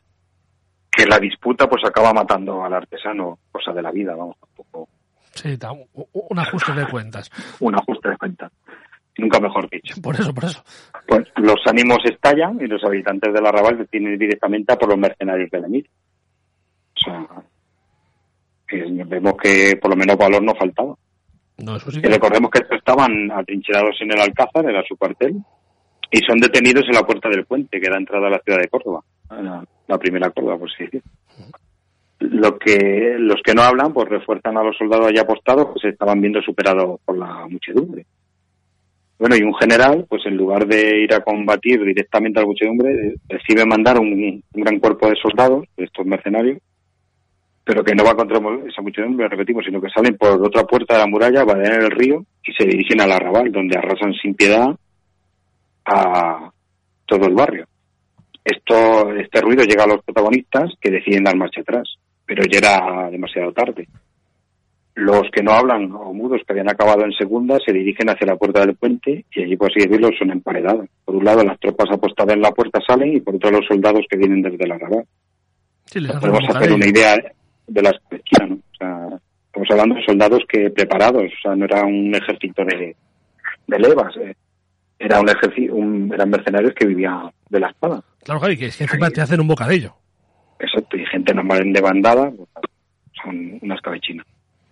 No terminó ahí el escarmiento. Durante tres días el ejército del rey pudo rapiñar y destruir el arrabal a su, a su gusto. Y pasado ese tiempo se publicó un edicto donde los habitantes de Segunda debían abandonar el barrio. Y nada, pues se produce una diáspora, unos irán a Toledo, que ya vemos que eran bien acogidos pues, su carácter levantisco, y otros sí, a. Fed, donde, donde fundarían lo que se conocería más o menos como el barrio de los andalusíes o la zona de los andalusíes, que aún existe. Exactamente, hoy, está, hoy todavía está ahí. Y bueno, otra otra medida que hizo después de esto para más populosa para ganarse el, el favor de los imanes, hablamos de Jaquín, sería la de cerrar y destruir las bodegas de la ciudad. Hombre, y así no me llaman el borracho. Exacto, fue una, siempre sería un, una lucha entre los, los emires y los califas y, y los imanes. Eh, vemos que estas medidas pues tampoco le hicieron más popular al emir, No, la verdad es que no. seguiría teniendo diferencias con el pueblo llano y con los alfaquíes. Pero Estos, no. más, eh, estos ya tenían miedo porque vieron que si alguien se intenta rebelar, pues acaba la cruz. La cosa es, ¿tú crees que la rebelión empezó porque un soldado mató a un... No. o es todo parte del mito y viene a referirse a seguramente eh, los abusos cometidos por los soldados en la ciudad y que eso provocó un, em, pues, el típico Exacto. levantamiento? Exacto, era, era el cal- ya estaba todo, solo necesitaba la mecha, que puede ser que esto fuese la mecha o directamente fueran los abusos de los soldados Claro. en la Rabat. Igual que siempre decimos que las- la Primera Guerra Mundial no empieza por el, por el atentado de, del heredero, sino que era solo la mecha, ¿no? Claro, la Primera Guerra Mundial sí es eso, lo que se puede decir, que esos disparos son el detonante final, pero llevan años y años eh, preparándose unos sistemas de alianzas y unas alianzas que en cualquier momento un mal estornudo, por ejemplo, hoy en día, pues podía provocar una guerra. Exacto. Y a las ya diferencias de impuestos de, de pueblos, eh, aquí entra otra en, de la que hablamos poquísimamente porque realmente sé muy poco, que es la diferencia de criterio de la, en la forma de vida dentro del Islam. Puesto que en esta época se empieza a introducir en Córdoba la escuela maliquí, que ya estaba en el Magreb. Eh, por así decirlo, eh, se incorpora a la forma de vida eh, que dicta tanto el Corán como la Sharia o, o los hadices, que son los di- dichos y, y hechos del profeta. En la escuela maliquí pues se incorpora la forma de vida de los primeros convertidos en Medina. Eso, por así decirlo, sin, es un poco más flexible otras formas de entender el universo de- del Islam. Que ya hemos dicho que no es todo homogéneo, al contrario, hay distintas formas de, de ver Exactamente. la, religi- la religión y, y la vida, todo unido. Como he dicho, ya era escuela, ya era mayoritaria en el Magreb y de ahí pues se había saltado al Andaluz. Bien a través de los alfaquíes de la zona que debían pasar por ahí para ir a, de a- a la peregrinación obligatoria a la Meca, o porque eh, jueces de, bueno, jueces, sabios de, de esa zona, pues hubiesen saltado al Andaluz Sí, y ya repetí y me gusta reiterar que no es solo una diferencia religiosa, es una diferencia de cómo ver la vida política, militar y religiosa. Es que todo es un compendio. Que bueno, en esta época los cristianos pues andaban ahí, ya hemos hablado del adopcionismo, de arrio, de, de todo eso. Exactamente. Era la época en la que, por un lado, se estaba discutiendo, y nos repetimos los programas que hicimos sobre el Reino de Asturias, sobre el adopcionismo, vemos que a los dos lados de esa frontera militar, política y religiosa, la cosa no cambiaba mucho de un sitio a otro. Sí. Y ya volviendo al mundo cristiano, ha sido hasta hace bien poco la forma de ver el mundo luterano, la forma de ver el mundo Exactamente. católica. Y bueno, y si quieren nos referimos ahora al, bueno, a ver que a Jaquín también pasaba el ataque, lo que hace en el reino, ya hemos hablado del reino de Asturias, perdón, ya hablamos de, de la marca hispánica. Exactamente. Eh, debido a la estabilidad, dicho con ironía, de, de los primeros años de Emirato. Pero eh, pierde. ironía totalmente on fire. Sí, se pierde una importante plaza como era la ciudad de Barcino, Barcelona, que cae en manos de, en el 801, en manos del rey de los francos a través de, de su conde. Más tarde caería Tarraco, que sería conquistada por Ludovico Pío, Luis el Piadoso, y ahora pues se fijaban los, los ojos en Tortosa, que era una, una importante ciudad, con Cora Pro, con provincia, era la capital de una Cora, de una provincia. Exactamente. Y así en el 808 se para el avance del hijo de Carlomagno por las actuales tierras catalanas. Y un año después, Luis el Piadoso llega hasta la mía muralla de Tortosa, donde son detenidos, donde son detenidos los francos. Y nada, eh, una, unos años después se pasa a la ofensiva, y es el primo del emir, el Ubay Alá, el hijo de Abdalá, que se había, recordemos que se había disputado el emirato tanto con Huizán como con. O sea, pone, eh, el- pues el hijo de, de este rebelde pone cerco a Barcelona. Los fuertes en Vitemoro son aguantados estoicamente por las tropas francas, que resisten fuertemente, aunque perdería mucha vida en el intento. Y esto yo creo que ya es la, la espoleta, perdón, la combinación de que se afianza la marca hispánica, Totalmente. que, que no vamos a explicar otra vez. Remitimos al programa de Carlos Magno. Exactamente. Ese programa de Carlos Magno que ya hicimos, pedimos disculpas por el sonido. Eh, si a veces ya nos cuesta tener un sonido y más sin Tony, nos cuesta tener un sonido más o menos limpio. Aquel día eh, tuvimos problemas de conexión, de sonido, de internet, de telefónicos, eh, meteorológicos. Eh, yo creo que menos eh, sanitarios tuvimos problemas de todo tipo. Exacto. Y bueno, en el haber de Al-Hakem podemos decir que agrandó la mezquita, que es sería algo recurrente. Cada emir pues va haciendo una fase nueva de la mezquita al Hama Sí, va poniendo su, Y- su, su porción. Y, y manda que se construyan otras de estas, otras mezquitas al Hama en todas las ciudades andaluzas, entre ellas Sevilla. Adornó la capital con jardines, con fuentes, por así decirlo, continuar por orientaliza el Emirato.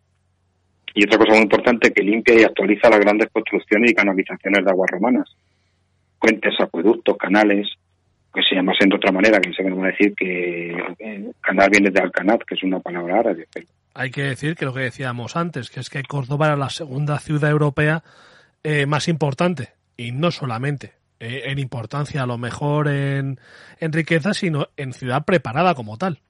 Exacto, que no, en- recalco que no inventaron lo de los canales y tal, pero los limpiaron, los adecentaron, aumentaron, eso, de eso no hay duda. Exactamente. Lo que hicieron fue eh, recuperar toda la herencia que había romana, que prácticamente se puede decir que estaba abandonada. Recordemos eh, que venían de, de- una guerra de invasión a los visigodos, que los visigodos anteriormente habían tenido un reino visigodo en, clara debacle y, en, y en, ab- en abandono absoluto. Entonces todo eso se va perdiendo, se va perdiendo, se va perdiendo. Y lo que hace este hombre es recuperarlo y pues eh, hacer una mano, eh, un trabajo de infraestructura muy bueno, que es, pues eso, adecentar todo, recuperar todo y levantar lo que habría caído. Que Córdoba durante la época visigoda también tuvo, voy a decir, algunos años, bastantes años de ser una ciudad autónoma. Ujú. Recordemos que me gusta la palabra definir el reino visigodo como un descalzaperros continuo. Sí, pero sobre todo el reino visigodo, sobre todo su final. sí, sí, al final ya es apoteósico. El final es eh, la debacle absoluta y el caos. es una tragicomedia, por así decirlo. Tiene tintes de todo. Perdón. Eh, la alergia que veo que también te está pegando a ti. Sí, a mí la alergia me están llorando los ojos y de verdad que es hacer el programa bebiendo agua, llorando los ojos y hablando está costando. Sí, así estoy yo. Bueno, pues la, la muerte encontraría, me encanta esta frase hecha, a Abu al-Alas al-Hakam Ben Hissam, un 22 de mayo del 822, en su lugar de residencia, el Alcázar de Córdoba, y tres días después asumiría el cargo su hijo primogénito, en este caso sí que es el primogénito. ¿Qué fue? y vamos a eh, Abul Mutarrab Ar-Rahman il al-Hakam, que se le llamaremos Abderramán II. Y ahora sí, después de ponerte a prueba diciendo el nombre, ahora sí, vamos a hacer un, un pequeño corte y vamos a, a respirar, a tomar agua y, y a ver si pasamos la alergia lo mejor que podemos.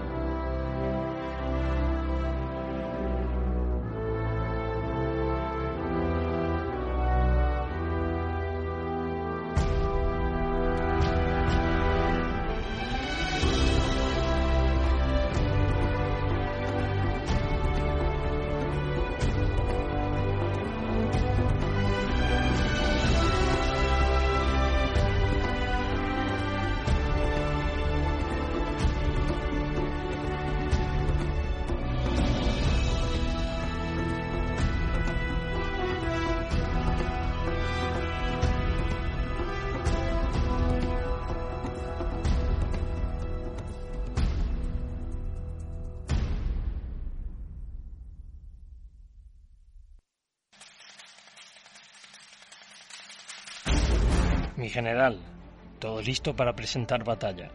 Las unidades están posicionadas y preparadas para pasar a la acción. ¿Qué ordena?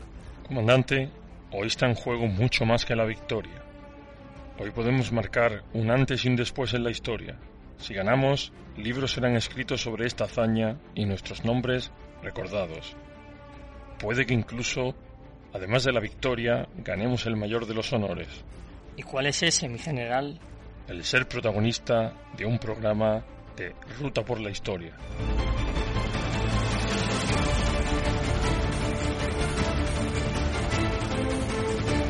Vive la historia junto a José Luis, Lola, Juan Carlos y Tony. Navega por sus mares llenos de secretos. Sumérgete en un mundo de curiosidades y disfruta los hechos como si fueras parte de ellos. La historia como siempre quisiste que te la contaran, de un modo divertido y épico. Escúchalos en iVoox, iTunes y la emisora Transporte News Radio. Síguelos en las redes sociales Twitter, Facebook y Tumblr. Ruta por la historia.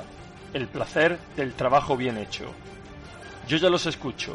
¿Y tú?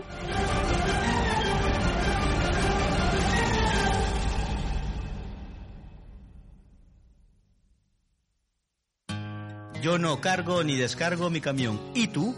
Campaña contra la carga y descarga de los camiones por los conductores. Únete. Más información en el blog de Transporte News Radio, la radio del transporte.wordpress.com. Seguimos en, en ruta por la historia de Transporte en Radio y seguimos hablando de, de Al-Ándalus.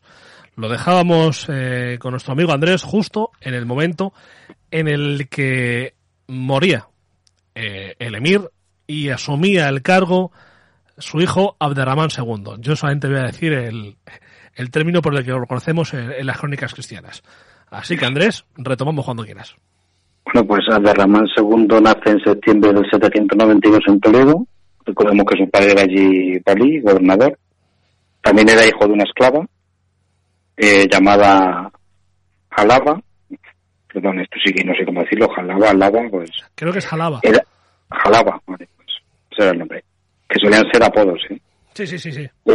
Era alto, pelo negro, eh, con barba, buena barba y nariz pronunciada. O sea, siempre diremos este tenía más rasgos eh, árabes.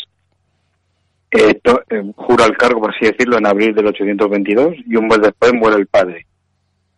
Eh, y ya él se confirma en el, el cargo en, en mayo de ese año. Jura en él y el círculo de confianza de Gisam.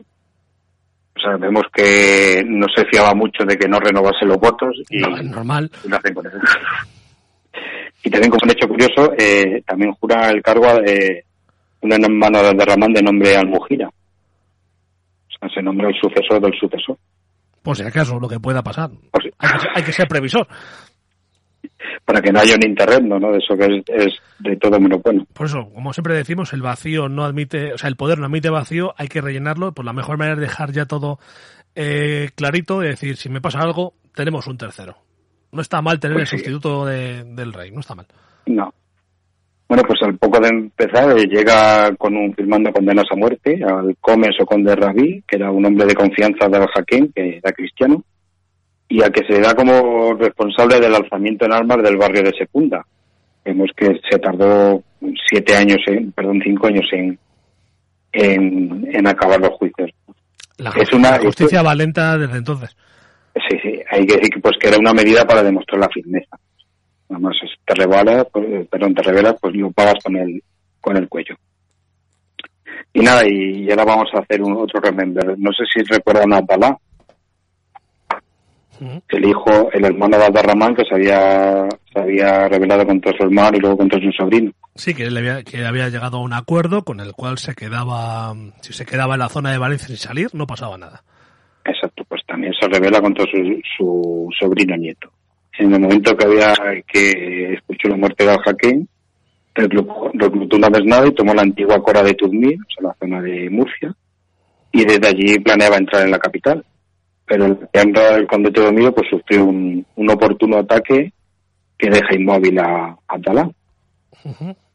oportuno, no sé, Ah, sí. huele, a un, huele a un envenenamiento, pero Huele a, a un envenenamiento. También lo que vemos es la validez que tenían los juramentos y lo que tenían los, los pactos eh, en este mundo. O sea, estabas esperando que una de las dos partes, en este caso eh, el emir, eh, muriese para que tu juramento y tu fidelidad fuera totalmente papel mojado y, te lanzaras al ataque. pero eran juramentos personales, no al cargo. O sea, Exactamente. Y eso, pues nada, una vez con el con tu candidato inmóvil, pues las tropas vuelven a Valencia y allí moriría un año después el inquieto Atalán. Vemos que tuvo una vida bastante levantisca y, Levan- y viajera, Levantisca viajera, larga también, no está mal, larga. y que se y que le fue cortada con un veneno no me extrañaría nada. No, este, por así muerto el perro se acabó la rabia, ¿no? Se suele decir. Bueno, y ahora vamos con un apartado que son las rebeliones en la zona de frontera, que no es nada novedoso, han visto que es la tónica. No, la verdad es que no. Eh, y nada, en la primera época de mandato, pues es bastante tranquila. Hay algunas algaradas en Media, en Toledo, seguía con su insurrección perpetua, y los Banu Qasi que hacían cosas de los Banu Qasi. Es decir, eh, estar a, a todo y, y hacerse ricos a fin de cuentas. Exacto. Y ya hemos hablado de él, pero vamos a repetir, de Musa ben Musa, el llamado, el autodenominado tercer rey de España. O sea, vemos el poder que llegó a tener este clan de los Banu Qasi. Sí, sí, sí, sí, se O hicieron sea, con- estaba el emir, el, el rey, el, dime, controlaban la zona que controlaban. Es que, Estaba- estaba es, el emir, que es eso. estaba el emir, el rey de Asturias y ellos. Es que Bueno, pues eh, en el 839 ayuda a Córdoba en las campañas contra Álava y Alquilá, digo, pues Castilla, y en el 842 acompañaría la expedición de Botín que desde Córdoba se monta contra las tierras navarras y vasconas, que poco después serían sus aliadas. ¿vale? sí, pero que estaban a, a todo. A todos. En el- dos años después pues, se ha torcido totalmente su fidelidad al emir y ahora es aliado de García Íñiguez, era el, el rey de Pamplona, de Navarra. Y al de Ramán pues manda un ejército que echa a los hijos de Casu de Tudela, que era una importante plaza estratégica. Pero los enemigos se rehacen y quedan sobre el ejército andalusí cerca de Calahorra, haciendo prisionero al general de la expedición, Jalid Ben. Y nada, pues vemos que cabrearía más a Derramán Sí, enfadado- si Aderramán ya estaba enfadado, imaginaos ahora. y ya sí que manda fuertes ejércitos a la zona durante varios años. O sea, una, por así decirlo, una guerra de desgaste. Y si algo sobra en Córdoba era el dinero.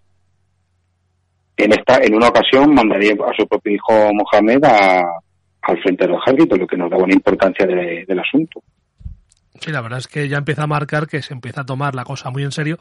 Manda a su hijo, también por el hecho en sí de prepararle para, para el ejército. Pero, pero también marca la importancia, porque si lo consideras una cosa menor, no, ni le mandas por, por, para qué le va a servir y tampoco le va a dar gloria. Exacto. Y bueno, después de la zona devastada, pues el díscolo Musa Ben Musa vuelve al redil, aunque por muy poco tiempo. Sí, ya digo que las fidelidades duran poco. y hemos dicho que del modus operandi pues ya te hemos visto eh, te juro fidelidad te vas y, y vuelvo a levantar esta época es la polémica sobre la importante plaza de Albelda que consigue retener eh, Musa ante el empuje vascón y navarro y que ya vimos que era un importante motivo de disputas con Asturias. Eh, también hay que decir que alabamos a esta familia porque vamos se mantuvo cerca de 200 años. Sí, lo- Eh, los Banu casi estuvieron haciendo la veleta todo el tiempo que pusieron, todo que, que pudieron, perdón, estuvieron haciendo la veleta, la balanza, ya vemos como lo queramos, pero que se iban enriqueciendo poco a poco, poco a poco, jugando a, dos, a todas las aguas posibles. Hay que reconocerle que estar siempre eh, en la tormenta y no hundirse no está mal. Claro, eh, bueno, no, 200 no, pero 140 o así. y bueno, pues volvemos otra vez a Toledo. Qué raro que a lo mejor Toledo está metido en una revuelta. Sí. Qué raro. Eh, estaban buscando una excusa para, para que la población muladí se levantase contra el ninguneo, que según ellos sufrían desde Córdoba. En este primer levantamiento, en la zona de- eh, que dependía de Toledo, no, no hablamos de la ciudad, sino de toda la marca, será protagonizado por Jacín Aldarra, que significa el herrero, que era un insurrecto toledano que se llegó a vivir un tiempo en Córdoba y, y volvió a la, a la futura ciudad imperial. Ahí empezó a recolectar o a listar a parte de los descontentos y se dedica pues a, a hacer racias por la marca media. En la zona de, en la zona de Guadalajara se instala o sea, como una especie de una, banda de, de bandoleros, un bandolerismo. Sí, prácticamente. Y nada, el CAI de la marca media arma un ejército y se enfrenta a los disidentes cerca de Daroca, donde serían derrotados y exterminados. En Daroca ya ven donde estaban operando, ya casi en la zona de, de Córdoba, de Zaragoza, perdón. Y bueno, y volvemos otra vez a, a un levantamiento, esta vez en la ciudad, en el 834, ahora es encabezado por Imán Ben Muayir, que va, va al ejército emirar y choca contra la resistencia toledana y sus murallas. Y pasado el, el trance vuelven a Córdoba, eh, es muy difícil a tomar por, por el asedio Toledo, y de camino dejan una fuerte guarnición en, en Calatrava. Como, como antes pa- hablamos de Zaragoza y, y Tarazona, aunque ahora está un poco más lejos la zona de Calatrava para que controle los movimientos que hacen los... Sí, es me voy, pero te, de- te dejo aquí un bastión eh, para controlarte aunque sea la distancia. Eso, y Para que tampoco, para- es también una manera de decir, tampoco te desmelenes mucho, que sepas que estamos aquí todavía. exacto, y para ir si van a Córdoba que avisen, porque están a mitad Claro. del camino. Bueno, pues los toledanos enterados de la acción cruzan hasta la ciudad provincia, hasta la actual provincia de Ciudad Real y lanzan un ataque a la guarnición, resultando victoriosa. O sea, los rebeldes pues ya directamente no tienen vergüenza, ya atacan a las guarniciones del emir y se vuelven a, la ciudad. Claro, porque vuelven a, a la seguridad de las murallas de Toledo, que es que, claro, estamos hablando de las grandes eh, ciudades amuralladas, eh, presentan esa dificultad. Eh, por ejemplo, Lugo, Toledo, Ávila. Las murallas eh, te dan una fuerza defensiva muy importante en cual, si te has visto que no han podido contigo, sales, atacas y vuelves a la seguridad. Pero hasta que llegó la pólvora, pues era así. el Exactamente. Eh, bueno, en el 835 el emir en persona que debe ir a, apagar un incendio a Mérida, de que ya hablaremos. Un incendio no una región, pasa por Toledo y lanza una andanada para decir a los rebeldes "Oye, que aquí estamos. Pero debe dirigirse a la, a la marca inferior. Un año después ya sí que, le- ya sí que se, se centra el, eje- el emir en, en Toledo y bueno, ya vemos que donde no llega la espada pues llega el dinero. Y así a Derramán pues consigue que el cabecilla rebelde, Ayman Ben Muadir, se pase a su bando. Nah, Pero eso es porque vio la luz. Porque vio la, sí, en la luz del- Reflejada en las monedas, digo, en, el, en el oro, ¿no? en el oro. Es decir, que el oro llegaba eh, no en grandes cantidades, pero de, a través del Níger llegaban mucha, muchas, las rutas caravaneras africanas llegaban a Córdoba con bastante subida. Bueno, pues está Aymán y el Cádiz de, de Calatrava, desde, desde Calatrava atacan Toledo, refuerzan el sitio y esto hace que los víveres eh, empiecen a escasear dentro de la ciudad. Y pasado ese invierno, a principios del 837, pues igual capital del reino visigodo, pues decide capitular. Y aquí otra otra imagen habitual de propaganda. El propio de Ramón II encabeza la comitiva que entra a la ciudad, como auténticos conquistadores. Y decir que sí que sirvió un poquito de escamiento porque estuvieron una o dos décadas sin dar mucha guerra.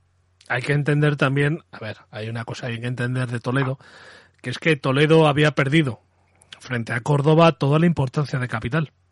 Y eso, eso, a eso a una ciudad la destroza. Quitarle toda la importancia que tiene una capitalidad es, es matarla, eh, prácticamente matarla económicamente. Eh, tenemos siempre el ejemplo también con Toledo de cuando se pasa la corte de Toledo a Madrid, la de, De, Madrid a Valladolid, de Valladolid a Madrid, esa jugada de Lerma, por ejemplo, pues es que es eso, o sea, es mucho dinero el que se mueve. un gran lerma, ¿eh? El- Eh, Lerma, mm, miedo me daría eh, Lerma con los medios de hoy en día. porque inteligente era ¿eh? y ver, astuto. listo es, para ser, eh, para ser ladrón y ser bueno hay que ser listo. Sí. Pero claro, al final luego le cazaron, porque no era tan listo como él se pensaba. Pero claro, eh, imaginemos a alguien como Lerma, que llegó a ser el hombre más eh, rico del imperio español, el más rico por encima del rey, hoy en día, con los medios de hoy en día, simplemente. Y el rico de un imperio, o sea, poder, todo el poder que quisieras atesorar. Exactamente. Bueno, nos vamos. Eso, nos vamos. nos vamos con- empezamos a, a hablar y, y se nos va, vamos a seguir. Y, ya hemos hablado de, de- de Toledo, pues la otra ciudad levantisca, mm, por descarte, es Mérida otra vez. Es Mérida. Y aunque seamos pesados, uh, aseguro que hemos resumido todo lo posible para no aburrir con... no sé, me alzo, me voy así. Solo damos pinceladas. La gran zona media, pues ya repetí, porque estaba poblada por mulidés y mozárabes y asomando bereberes, o sea que era el coste perfecto para, para el lanzamiento. Eh, la presencia de árabes o de y más aún de baladíes era muy escasa en el territorio. Y es que repetir lo mismo, que el dominio de Córdoba era nulo ya lo estamos viendo. sí, totalmente. Y, nada, pues es frecuente que un grupo de rebeldes se lanza al monte y empieza a hacer pillaje. Eh, este grupo de bandoleros hacía asco a pactar con Astures, con Mérida o, o se alistaban con, con el propio Emir, así hablando en general. Sí, claro, si es que en una ciudad en la que no llega el poder eh, del emir, pues al final es un poco una anarquía en la que, bueno, es aprovechar la situación e intentar sacar provecho de ella. Y, y siempre recalco, y el pueblo llano sufriendo todas estas Sí, claro. disputas. Y bueno, bueno, resumimos los altercados. En el 826, un grupo de bereberes de la zona ataca a un ejército del emir y muere el gobernador de Mérida, el Marwan al-Jiliki, del que antes hemos hablado, que antes había re- que ya se había rebelado contra Córdoba y era, eran aliados. Y es el padre de Abderrahman al-Jiliki, que ya hablaremos en el próximo programa, que también tiene una vida curiosa. También, también. Sin gobierno, eh, sin gobernador, ese espacio de poder hay que llenarlo, como siempre dices, que no admite un vacío, el, El poder no el admite poder vacío. no admite vacío. Y llegan de nuevos personajes, de nuevos protagonistas. Mahmoud Ben Abdal-Jabbar y Suleiman Ben Martín, que vemos que era muy... Muy, muy, muy árabe. Muy- Ben, Ben Martín. muy árabe. Muy, muy árabe, sí. Se autoproclaman jefes de la ciudad, que se declara rebelde, para no variar. Ujú. En el 829 son atacados por las tropas emirales y juran fidelidad de Ramán, hasta que se van los destacamentos y se vuelven a rebelar. Como estamos viendo, que es la otra, la, la, la otro movimiento básico. ¿Cuánto te quiero, te 800. acepto y cuando te vas, adiós, muy buenas. En el 830 son atacados, pero esta vez por bereberes. O sea, no es descartable que el dinero de, de Córdoba anduviese por ahí enredando. Se van de Mérida y se establecen cerca de Badajoz, de donde también de la zona de Badajoz, donde también son expulsados por los habitantes de la zona. Y es cuando deciden hacer bueno, como una vida de Curro Jiménez, por toda la marca inferior. Totalmente. Y para, y para mayor movilidad, pues deciden separarse. Solimán va hacia el norte y se asienta en una fortaleza cerca de Trujillo. Eh, estas fortalezas eran habituales en tanto en época goda como más tarde en época árabe y astur para controlar la zona. Incluso algunas serían eh, designaciones de gobierno emirales para tener más controladas a la ciudad. Y enterado de mí manda un destacamento que sitia el castillo. Sulimán quiere hacer una celada de noche, pero con tan mala suerte que tropieza y se despeña montaña abajo. Mala suerte tuvo, ¿no, hombre? Sí, mala suerte. Y- mm, no le empujaron. No. Sus soldados pues se unen a, a al otro rebelde. Y una vez reunidos ya en tierras pacenses, se dirigen a la zona de, la, de Algarve, donde son recibidos a, a palos, pero decir que era una hueste muy numerosa, pero era muy bien entrenada y consigue vencer esa resistencia. Saquean en toda esa zona y buscan un terreno elevado para refugiarse. Y esta vez es la Sierra de Monchique, en Portugal, entre el Algarve y el Alentejo. Así decirlo, una sierra paralela a la sierra, a las sierras. Ujú. En Portugal no existía en esta época para No, recordatorio. todavía no existía, ¿no? Alderrama ya está harto de estos rebeldes y en el 835 ya sí que manda una fuerte expedición que aunque fracasa en primera instancia ante la dificultad del terreno, porque eh, controlar una sierra es muy muy difícil, pero las tropas de Mirales no dejarán de instalarse en territorio llano y castigar en cualquier movimiento que haya. Mahmud decide, viendo este asedio, decide irse al norte, a Lisboa, pero también son no son bien recibidos, pero también vencen la batalla y controlan la zona. Hay que decir que Pero- no, no les querían mucho allá donde iban, ¿eh? No, no, no, porque veían que era un fuego de problemas. El emir se entera y manda, y manda armar otro ejército y, y perdón la redundancia, se vuelven a enterar Mahmud y va hacia el norte. Y ya por más hacia el norte se mete en territorio Astur, donde esta vez sí que son bien acogidos, son ubicados en una fortaleza cerca de Porto. O sea, Alfonso II aquí hace muy bien, puesto que acoge unos rebeldes que era una piedra en el zapato, ¿no? Para Sí, claro. Y porque... el enemigo de, de mi, de mi enemigo es mi amigo. Exactamente. Bueno, pues Emir, que era un tipo inquieto, empieza a hacer contactos, perdón, Mahmud, que era un tipo inquieto, empieza a iniciar contactos con el Emir para volver a, a tierras andalusíes. Este se mostró receptivo y el rebelde fue perdonado con la promesa de ser acogido. Y nada, el capto enterado de, los tratos que llevaban los moros a sus espaldas, pues partió dirección a Puerto para dar un correctivo a Mahmud. Y nada, la pelea es encarnizada, volvemos a recordar las buenas tropas que tenía este hombre a su servicio, pero en una de estas salidas el, el emeritense cayó del caballo y chocó contra un árbol y murió. La mayoría de, sus, los, de los seguidores murieron luchando y otros serían apresados. Y, y, te, y, corre, y serían bien ponderados como mercenarios. Sí, claro. Este, estamos en el año 840. Vemos que la rebeldía, eh, tanto de Mahmud en compañía como solo, dura 11 años. 11 años que si ahora son largos, en aquella época eran bastante más. Para que lo difícil que era sofocar una algarada de estas si unos buenos guerreros se organizaban y se echaban al monte. Claro, o sea, la preparación militar y la orografía, esa combinación es bastante complicada. Bueno, eh, no solo de rebeldías vivía este mir, también influía y mucho en las políticas cristianas. Y como muestra de cómo actúa en la, la zona nororiental de España. En el 841 hace una campaña de botín contra la zona de Vic, que estaba en manos de los flancos, y unos años más tarde eh, presta ayuda al inquieto Guillermo, el conde de Tolosa, que hemos hablado en el, con anterioridad, en su disputa contra el rey de la Francia Occidentalis, perdón, Carlos el Calvo, que era el hijo de Luis el Piadoso y nieto de Carlomagno. Aquí ya, aquí ya vemos cómo se está atomizando el imperio caloringio, dando paso al, al régimen feudal casi. Sin el casi. te iba a decir sin el casi.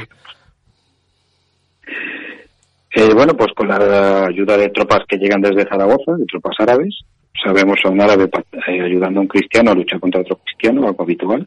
Sí, y, que, y, que, veremos eh, cuando avancemos en la historia, veremos que es más normal de lo que la gente se sorprende. Exacto. pues bueno, Guillermo llegó a sellar Barcelona y Gerona, pero sería apresado y ejecutado por el por su por el ejército franco occidental.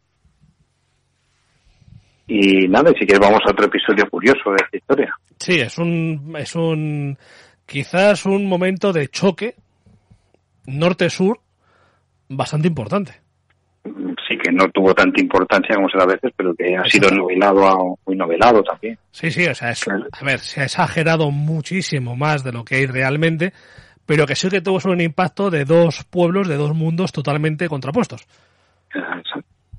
Bueno, pues nos ubicamos eh, a finales del caluroso verano del 844, que desde el punto de vista cordobés da igual el año, siempre es caluroso. Eso te iba a decir. Cuando cada vez pues se empiezan a divisar por las costas atlánticas Andalucía, que en esta época, pues por así decirlo, para, desde Oporto para abajo todo era territorio andaluzí, toda, toda Portugal. Y eran los, los que ellos llamarían al Urdumaniyum o Nordumani, he hecho lo mejor que he podido. Pues, eh, pues estos Nordumani eran los Norman, los normandos, hombres del norte, que los conocemos como vikingos, mal conocidos. Es decir, lo que empiezan a ver, que empieza a acercarse son los Drakkar. Exacto. Eh, lo que es el, el barco vikingo de siempre. El barco vikingo ese, ese todo terreno, todo agua, que lo mismo valía para aguas profundas que aguas... Eh, la importancia que tenía, ya hicimos hace mucho tiempo un programa sobre los vikingos, la importancia de, ese, de, esa embarcación es el poco calado que tiene. La y que puede ser de remo o de vela. Pero su bajo calado lo que le permite es navegar tranquilamente por unos ríos que el resto de embarcaciones no podría. Y esa es la ventaja que le daba a estos, eh, a estos eh, normandos para poder hacer lo que quisieran. Exacto, pueden bueno, vadear un río, ¿no? Navegar un río corri contracorriente y, bueno, ya lo veremos. Se describe que había una armada de más de 80 dracas, llenas de valientes daneses, suecos o noruegos, que se dirigían a por botín, que no, no aunque una vez eh, dije que los vikingos casi siempre eran daneses, los hombres rojos, pero no, habría de todas las nacionalidades. Para ellos la zona del Andalus era muy rica y suponían con razón que podrían obtener una buena recompensa. Para ellos era muy rica y es que era muy rica. Y es que era muy rica. Eh, siempre recordamos que los vikingos ya eh, les llamaba la atención mucho que había mucha riqueza en zonas poco protegidas como las iglesias. Que bueno, pues a principios de septiembre de 844 atacan Lisboa. En ese momento estaba, como repetimos, estaban en, mono, en manos agareras, de donde son expulsados después de luchar bastante. Es decir, que en, en la zona de, tanto en la España musulmana como en, España cristiana, más veces saldrían perdiendo que ganando. Sí. Estaban muy acostumbrados a la lucha todos. El gobernador de la ciudad manda aviso al emir del peligro que se avecina por las costas andaluzas. Y tres, y tres semanas después se plantan en la desembocadura del río Guadalquivir, donde capturan a Isla Menor, Cádiz. De la que harán su base de operaciones y su refugio. Y como hemos dicho, pues debido al poco calado y que el, el río Guadalquivir es un río grande, pues empiezan a remontarlo para dirigirse a las ricas ciudades interiores de las que ya habían tenido noticia. Llegaron a Corea del Río, saqueando la ciudad, y asesinan a todos los, los habitantes para que ninguno diera la voz de alarma. No se andaban con tonterías tampoco. No, no, no. Así evitas que nadie se ponga en alerta, está claro. Eso. A los pocos días llegan hasta Sevilla, a Sevilla, que no tenía tan buenas murallas, porque ya dijimos que al principio no era una ciudad muy levantista, pues yo lo, lo será, pero más con el tiempo. Ni un gran destacamento agarero acampado en la ciudad, o que no se esperasen que el peligro viniese de- del sur y por el río. Claro. Así. Hay que decir que el valí de la Cora, en esa época, con su guarnición se había ido a Carmona, dejando a los habitantes de Sevilla solos ante el enemigo. Una muestra de valentía total, digo aquí. Sí, sí, eh, ahí fue un piense en polvorosa, eh, que si queréis saber de dónde viene esa expresión, escuchad los programas que hicimos eh, sobre el Reino de Asturias, y, y la verdad es que fue un cobarde en toda regla. Eso. Bueno, pues los vikingos amarran las naves y empiezan el pillaje por los arrabales donde los, mora- los moradores son aseteados para más tarde ser pasados a cuchillo. José Luis. Sí, sí, sí, sí, tranquilo, tranquilo. Está. Eh, Es que me estaba haciendo una imagen mental de la llegada. No, no, me he quedado callado porque estaba pensando en la imagen de la llegada de esos vikingos a, a, a, Sí, a eh. Coria del Río y a Sevilla. Me he quedado un momento Eh. pensando en ello, ¿no? me estaba visualizándola. Sí, pero eh, recordemos que vikingos eran gente Sí, sí. grande, rubia, rubia no todo, pero la mayoría y con otra vestimenta bastante más rudos y tuvo que ser un contraste de culturas, como se dice ahora, bastante... Es que estaba, est- estaba, estaba pensando justamente en, eh, en, el- en- en esa llegada. Por eso me quedo en silencio y estaba pensando ahí concentrado. Bueno, pues ya hemos dicho que salían de los barcos y, y van matando a los moradores de los barrios, de los arrabales, y son pasados a cuchillo y empiezan con el pillaje y, ya sé, violaciones de mujeres y, y acoger niños y adolescentes para el mercado de esclavos. Está claro. Sí estuvieron una semana acampando a sus anchas por la, la gran ciudad a la orilla del río Betis. Entraron en mezquitas e iglesias para buscar cosas de, de valor y volvieron a su guarida de Catbil, perdón, que es Isla Menor. Unos días después volvieron a Sevilla dijeron, bueno, si ya vamos, a volver a saquear más. Pero est- esta vez estaba casi abandonada con algunos refugiados en lugares sagrados. Lugares que ya hemos visto que no respetaban los vikingos.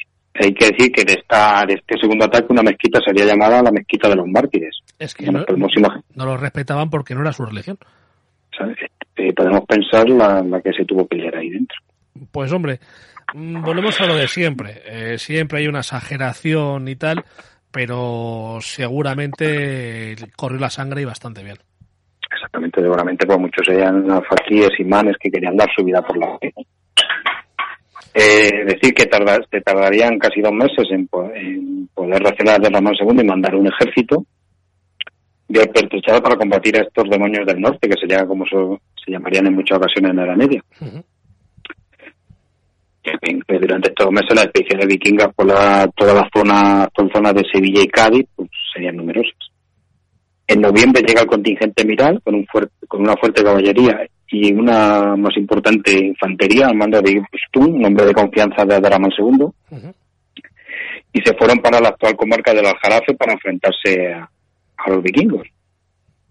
Eh, la, la avanzadilla andalusí, compuesta en su totalidad por infantes, empezó, por así decirlo, a atacar, a hostigar a los normandos, a sacarlos de la madriguera que eran los dracas, Claro, y que combatiesen a, a campo abierto. donde tenían clara inferioridad frente a un gran ejército como era el ejército de, de. Exacto. Ellos iban a dormir a los, a los dracas eh, amarrados porque era una zona bastante de mejor defensa y de mejor huida. Sí. Sobre, sobre todo la huida, porque en caso de que pase algo, sueltas amarras y, y a volar. Eso, el, el lugar elegido para esta batalla campal, así que decimos que fue porque fue una tradición social y estaba entablada cerca de Sevilla, supongo que, supongo que sería un llano. Pero Los vikingos dejan sus dracas y van a por estos en- enemigos que, que creían que eran menos numerosos que ellos. Al llegar a esta llanura, el hombre de Irustum estaban ocultados entre la maleza y al llegar al centro de la, de la trampa, pues los normandos son rodeados. Así de simple. Y ya al verse sin escapatoria tuvieron que luchar cuerpo a cuerpo, donde eran, yo creo que inferiores a, la- a los soldados de, emir. Eran inferiores en número y en preparación. A lo mejor en fuerza física lo superaban en fuerza bruta, entendedme, pero en lo que es en preparación militar no eran un ejército profesional como tal.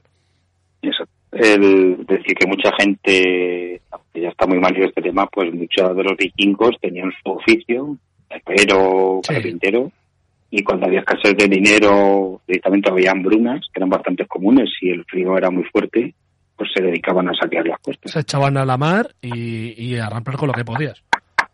De Los que, más los que más sufrieron todo esto fueron los ingleses, los Sí. que estaban ahí a la puerta de casa. Bueno, pues el desenlace puede adivinar, se murieron cerca de mil vikingos, números probables, y vinieron 80 dracas, que fueron mil vikingos, y otros muchos fueron capturados para perder la cabeza, literalmente. Las naves fueron quemadas, la mayoría, y otras llevarían río arriba cabezas vikingas, para que el emir supiera de la victoria. Y otras cabezas lucirían en lanzas por toda la ciudad de, de Sevilla con las cuencas de los ojos vaciadas. La Imagen. es, es que la guerra es así. ahora. Sí, sí, sí, sí. La, la- la guerra es cruda.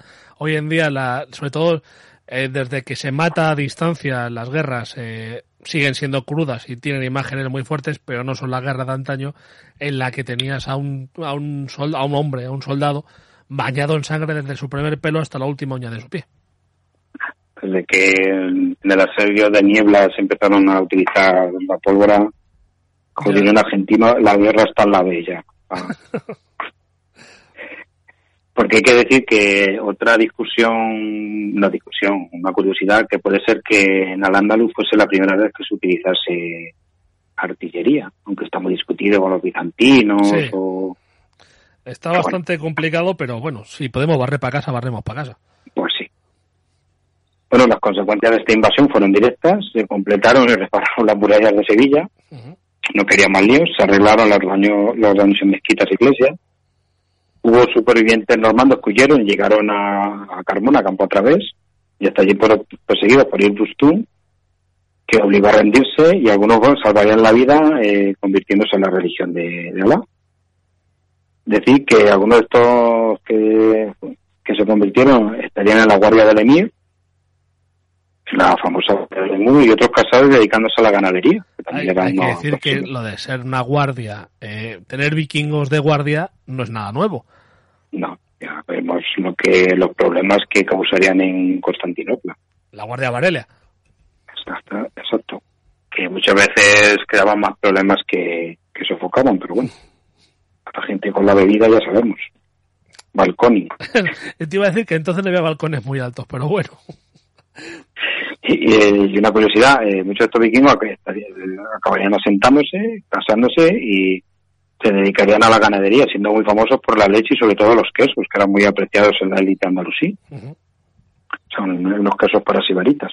Hay que decir que es que en el fondo eh, muchos eran ganaderos y agricultores en su tierra de origen. Exacto. Entonces habían lle- llegado aquí, hicieron una vida nueva, suponemos que allí dejarían mujer e hijos, que lo mismo pensaron que había muerto en la batalla, aquí hicieron una vida nueva y con esa ganadería y esa manera de hacer queso, que a lo mejor se fuera, seguramente fuera distinta a la que se hacía en la península ibérica, eh, sería pues como probar de repente cuando la primera vez que se probó aquí eh, la comida china, por ejemplo. Exacto. Y, y bueno, decir que las mujeres vikingas, no sé si eran las más independientes de la época, pero casi estaban bastante preparadas para llevar la hacienda y porque sabían que en una de estas, en una de estas se podían quedar sin marido. Claro, y que además el marido se podía ir cuatro o cinco meses a, a, a la mar a buscarse la vida. Ellas tenían que hacer eh, la- lo que es el- la vida eh, en la casa, dirigir la casa, y luego podía perderlo en cualquier momento. Es- prácticamente se puede decir que es incluso el origen de ese matriarcado que incluso también aquí en España, en el norte de España, el matriarcado donde en las casas mandan las mujeres, porque en muchos casos los hombres se, se echaban, se iban a la mar, eh, en barcos pesqueros, Exacto. Eh, sabían cuándo salían, no sabían cuándo volvían, y a veces, si es que no volvían, y las mujeres durante ese tiempo tenían que hacerse casa, cargo de, de, de casa, hijos, eh, si tenían huerto del huerto, tenían que hacerse cargo de todo. Y del ganado, que sería la- Igualmente.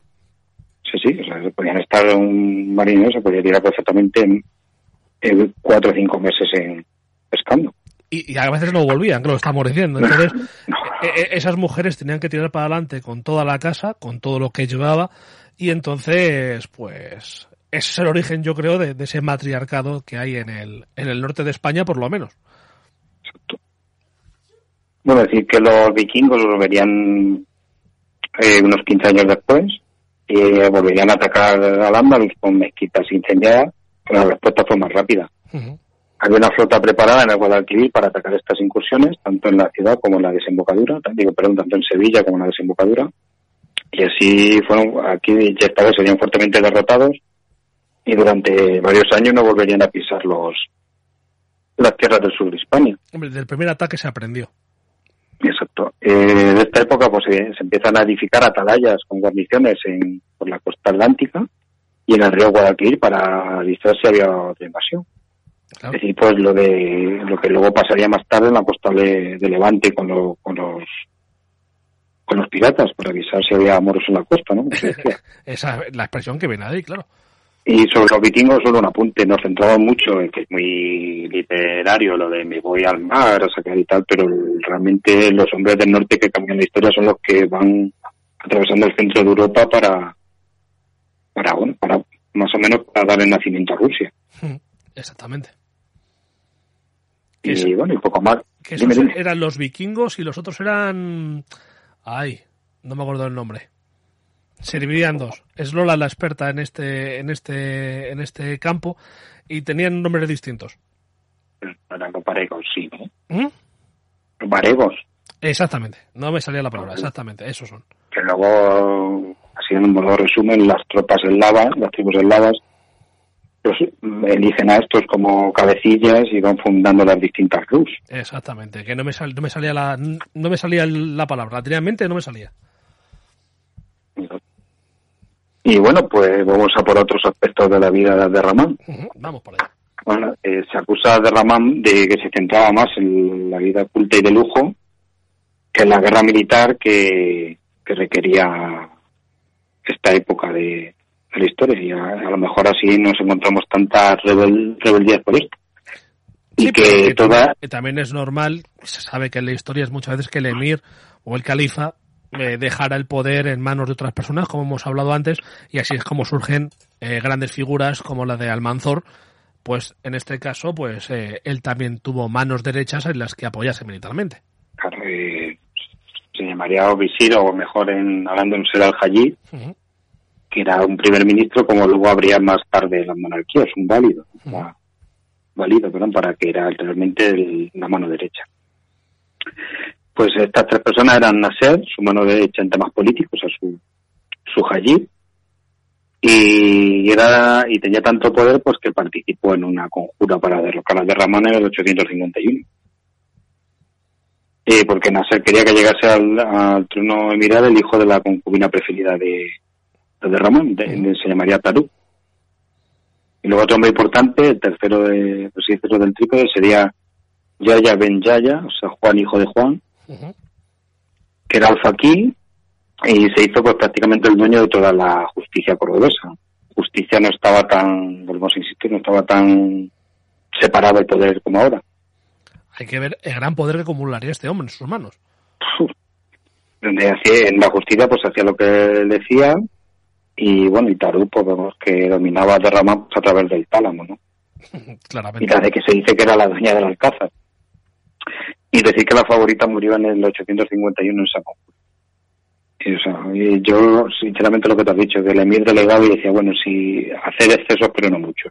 Exactamente. O sea, hacer lo que queráis, a mí dejadme prácticamente en paz, vivir la vida, hacer lo que queráis, sé que vais a, sé que vais a pasar, pero no os paséis tres pueblos, punto.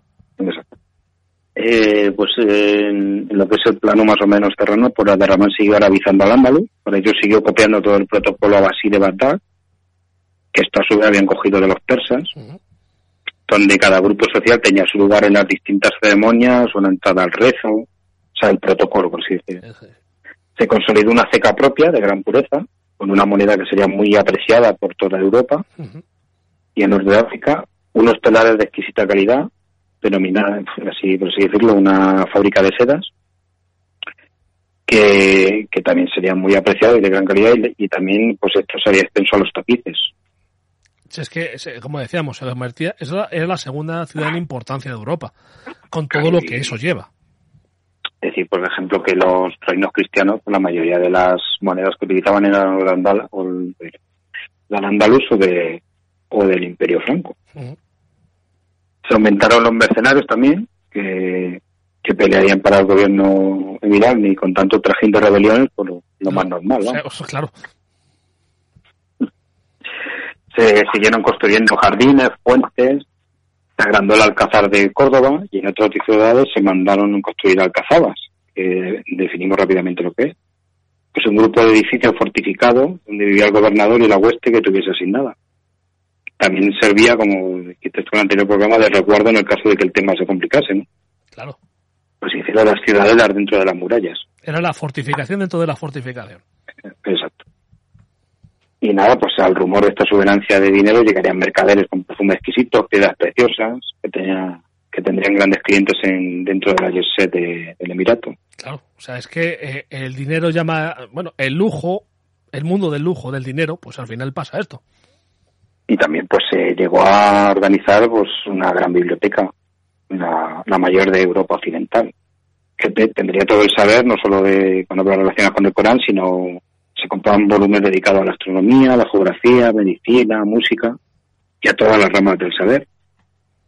Claro. que luego, pues bueno, luego con Almanzor irían regular todos estos libros.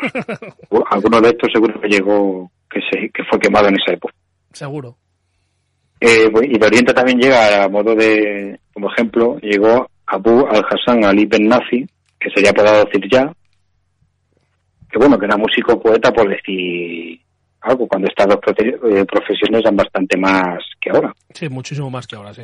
Nació en Bagdad en el 789, era hijo de antiguos esclavos manu- manumitidos de la corte, o sea, era hijo de libertos, y pues fue apodado Fizyab, que es pájaro negro mirlo negro por su voz y su color de piel. Pues que era negro directamente. Claro. sí. Se puede, se puede utilizar esa acepción Sí, o sí, sí, sí. no sé si molesta ahora. Mm, a lo mejor sí, pero da igual. Negro. Eh, De color, es el mismo. ¿Qué color? Negro, pues ya está. Mientras no se hagan decir. Es que eh, el, el mundo del buen rollismo hoy en día, eh, si eres negro, eres negro. Mientras no lo digas de manera despectiva, no pasa nada. Eh, bueno, pues su maestro fue el maestro de Fizyab, un gran músico, Isaac al-Marsili, que era el preferido del califa, pero cuando el califa conoció a Fizyab, pues prefirió a, a. O sea, que lo que tuvo Isaac al-Mausili pues fue un ataque de cuerpo. y para evitar malos mayores, pues Fizyab decide salir de la capital califal y se pasa por el Mar Re, el, por así decirlo, por Levante, de ahí va Suez para llegar a Kairouan y Friquilla, que ya vimos con Abderrahman I, que era la principal ciudad del norte de África. Por así decirlo, es la ciudad árabe, Sí. perdón, de, de Racia Bolengo, ya que la fundarían ellos en la primera expansión, donde no tuvo mucho éxito y acabó pues al otro lado del Islam, en Alando. Una vez aquí empieza a tener relación con los músicos de la corte de Abderrahman y bueno, donde ya destaca su talento. En el momento que el emir ve a este diseño, pues se se enamora de él y despliega su faceta, ya decimos de músico poeta, sino que también era geógrafo, astrólogo, llegó a ser consejero del emir y en lo referente al protocolo, en la forma de, de vestir, tanto masculina como femenina, era el referente, que sería ahora mismo ser un influencer. Sí, sí, te sería un influencer total y él diría lo que se ponía a la moda y lo que se quitaba. Joder, no está mal. Y, y llegó a Córdoba el ud, que sería, es un instrumento, es un laúd corto, de, de Oriente del que se inventaron, del que estuvo inventando nuevos modelos que para que hacían mejor resolución, o sea que también era era luthier, que era un oficio, es un oficio artesano. iba a decir, iba a decir un artesano. De los mayores, iba a decir era, pero también lo será. Sí, sí, sí, sí. Se considera a Cirjab el creador de la escuela musical andalusí y decir que tanto el Mirlo como sus hijos estuvieron a sueldo del Emir y suponemos que bastante bien, bien pagados. Sí, claro. También de esta época es eh, las relaciones diplomáticas que se establecen entre Ramón II y Teófilo, el emperador oriental romano.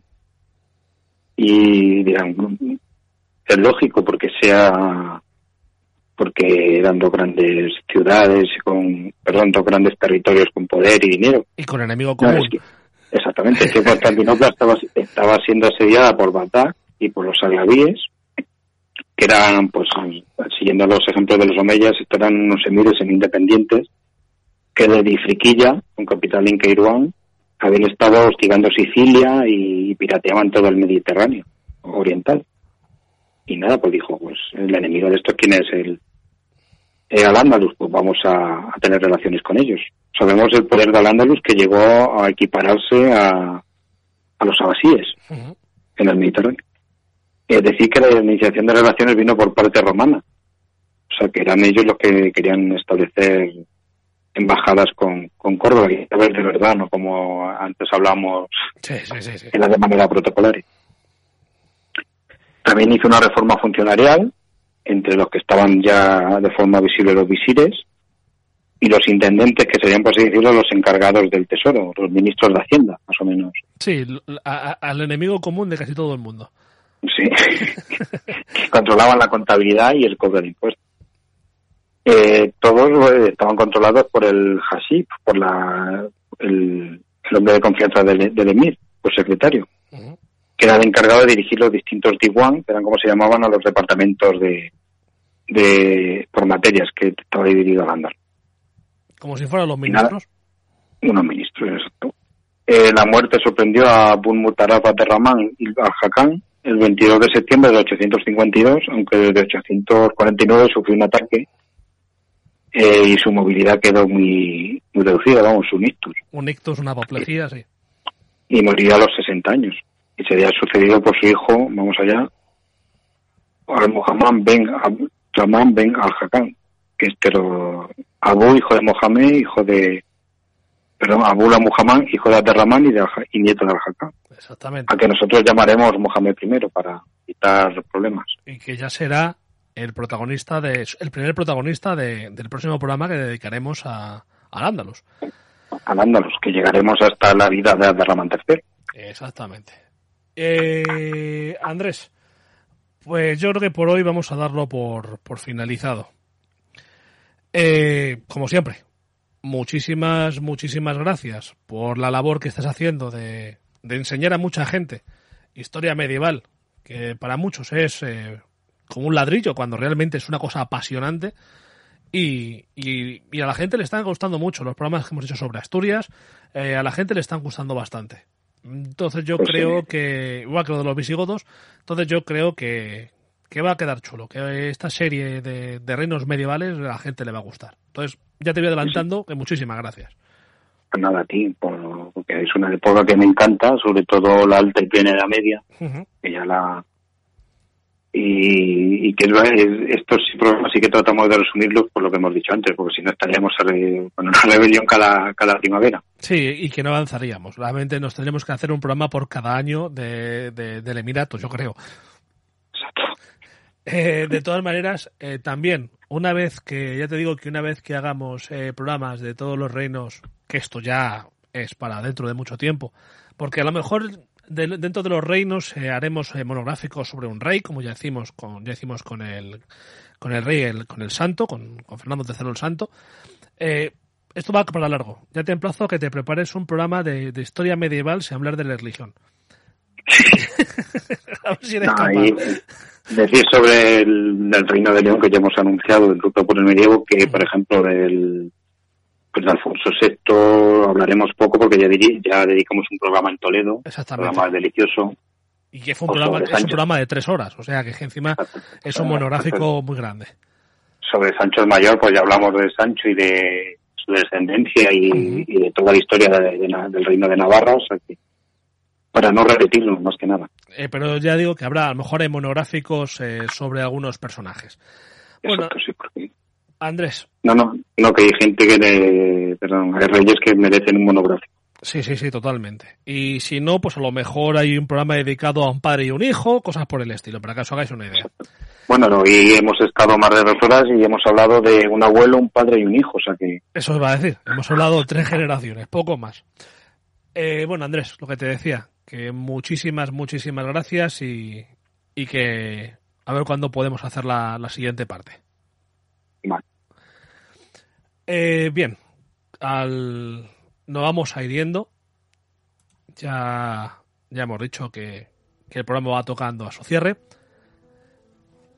Va tocando también su fin, parece, parece, el tema del confinamiento.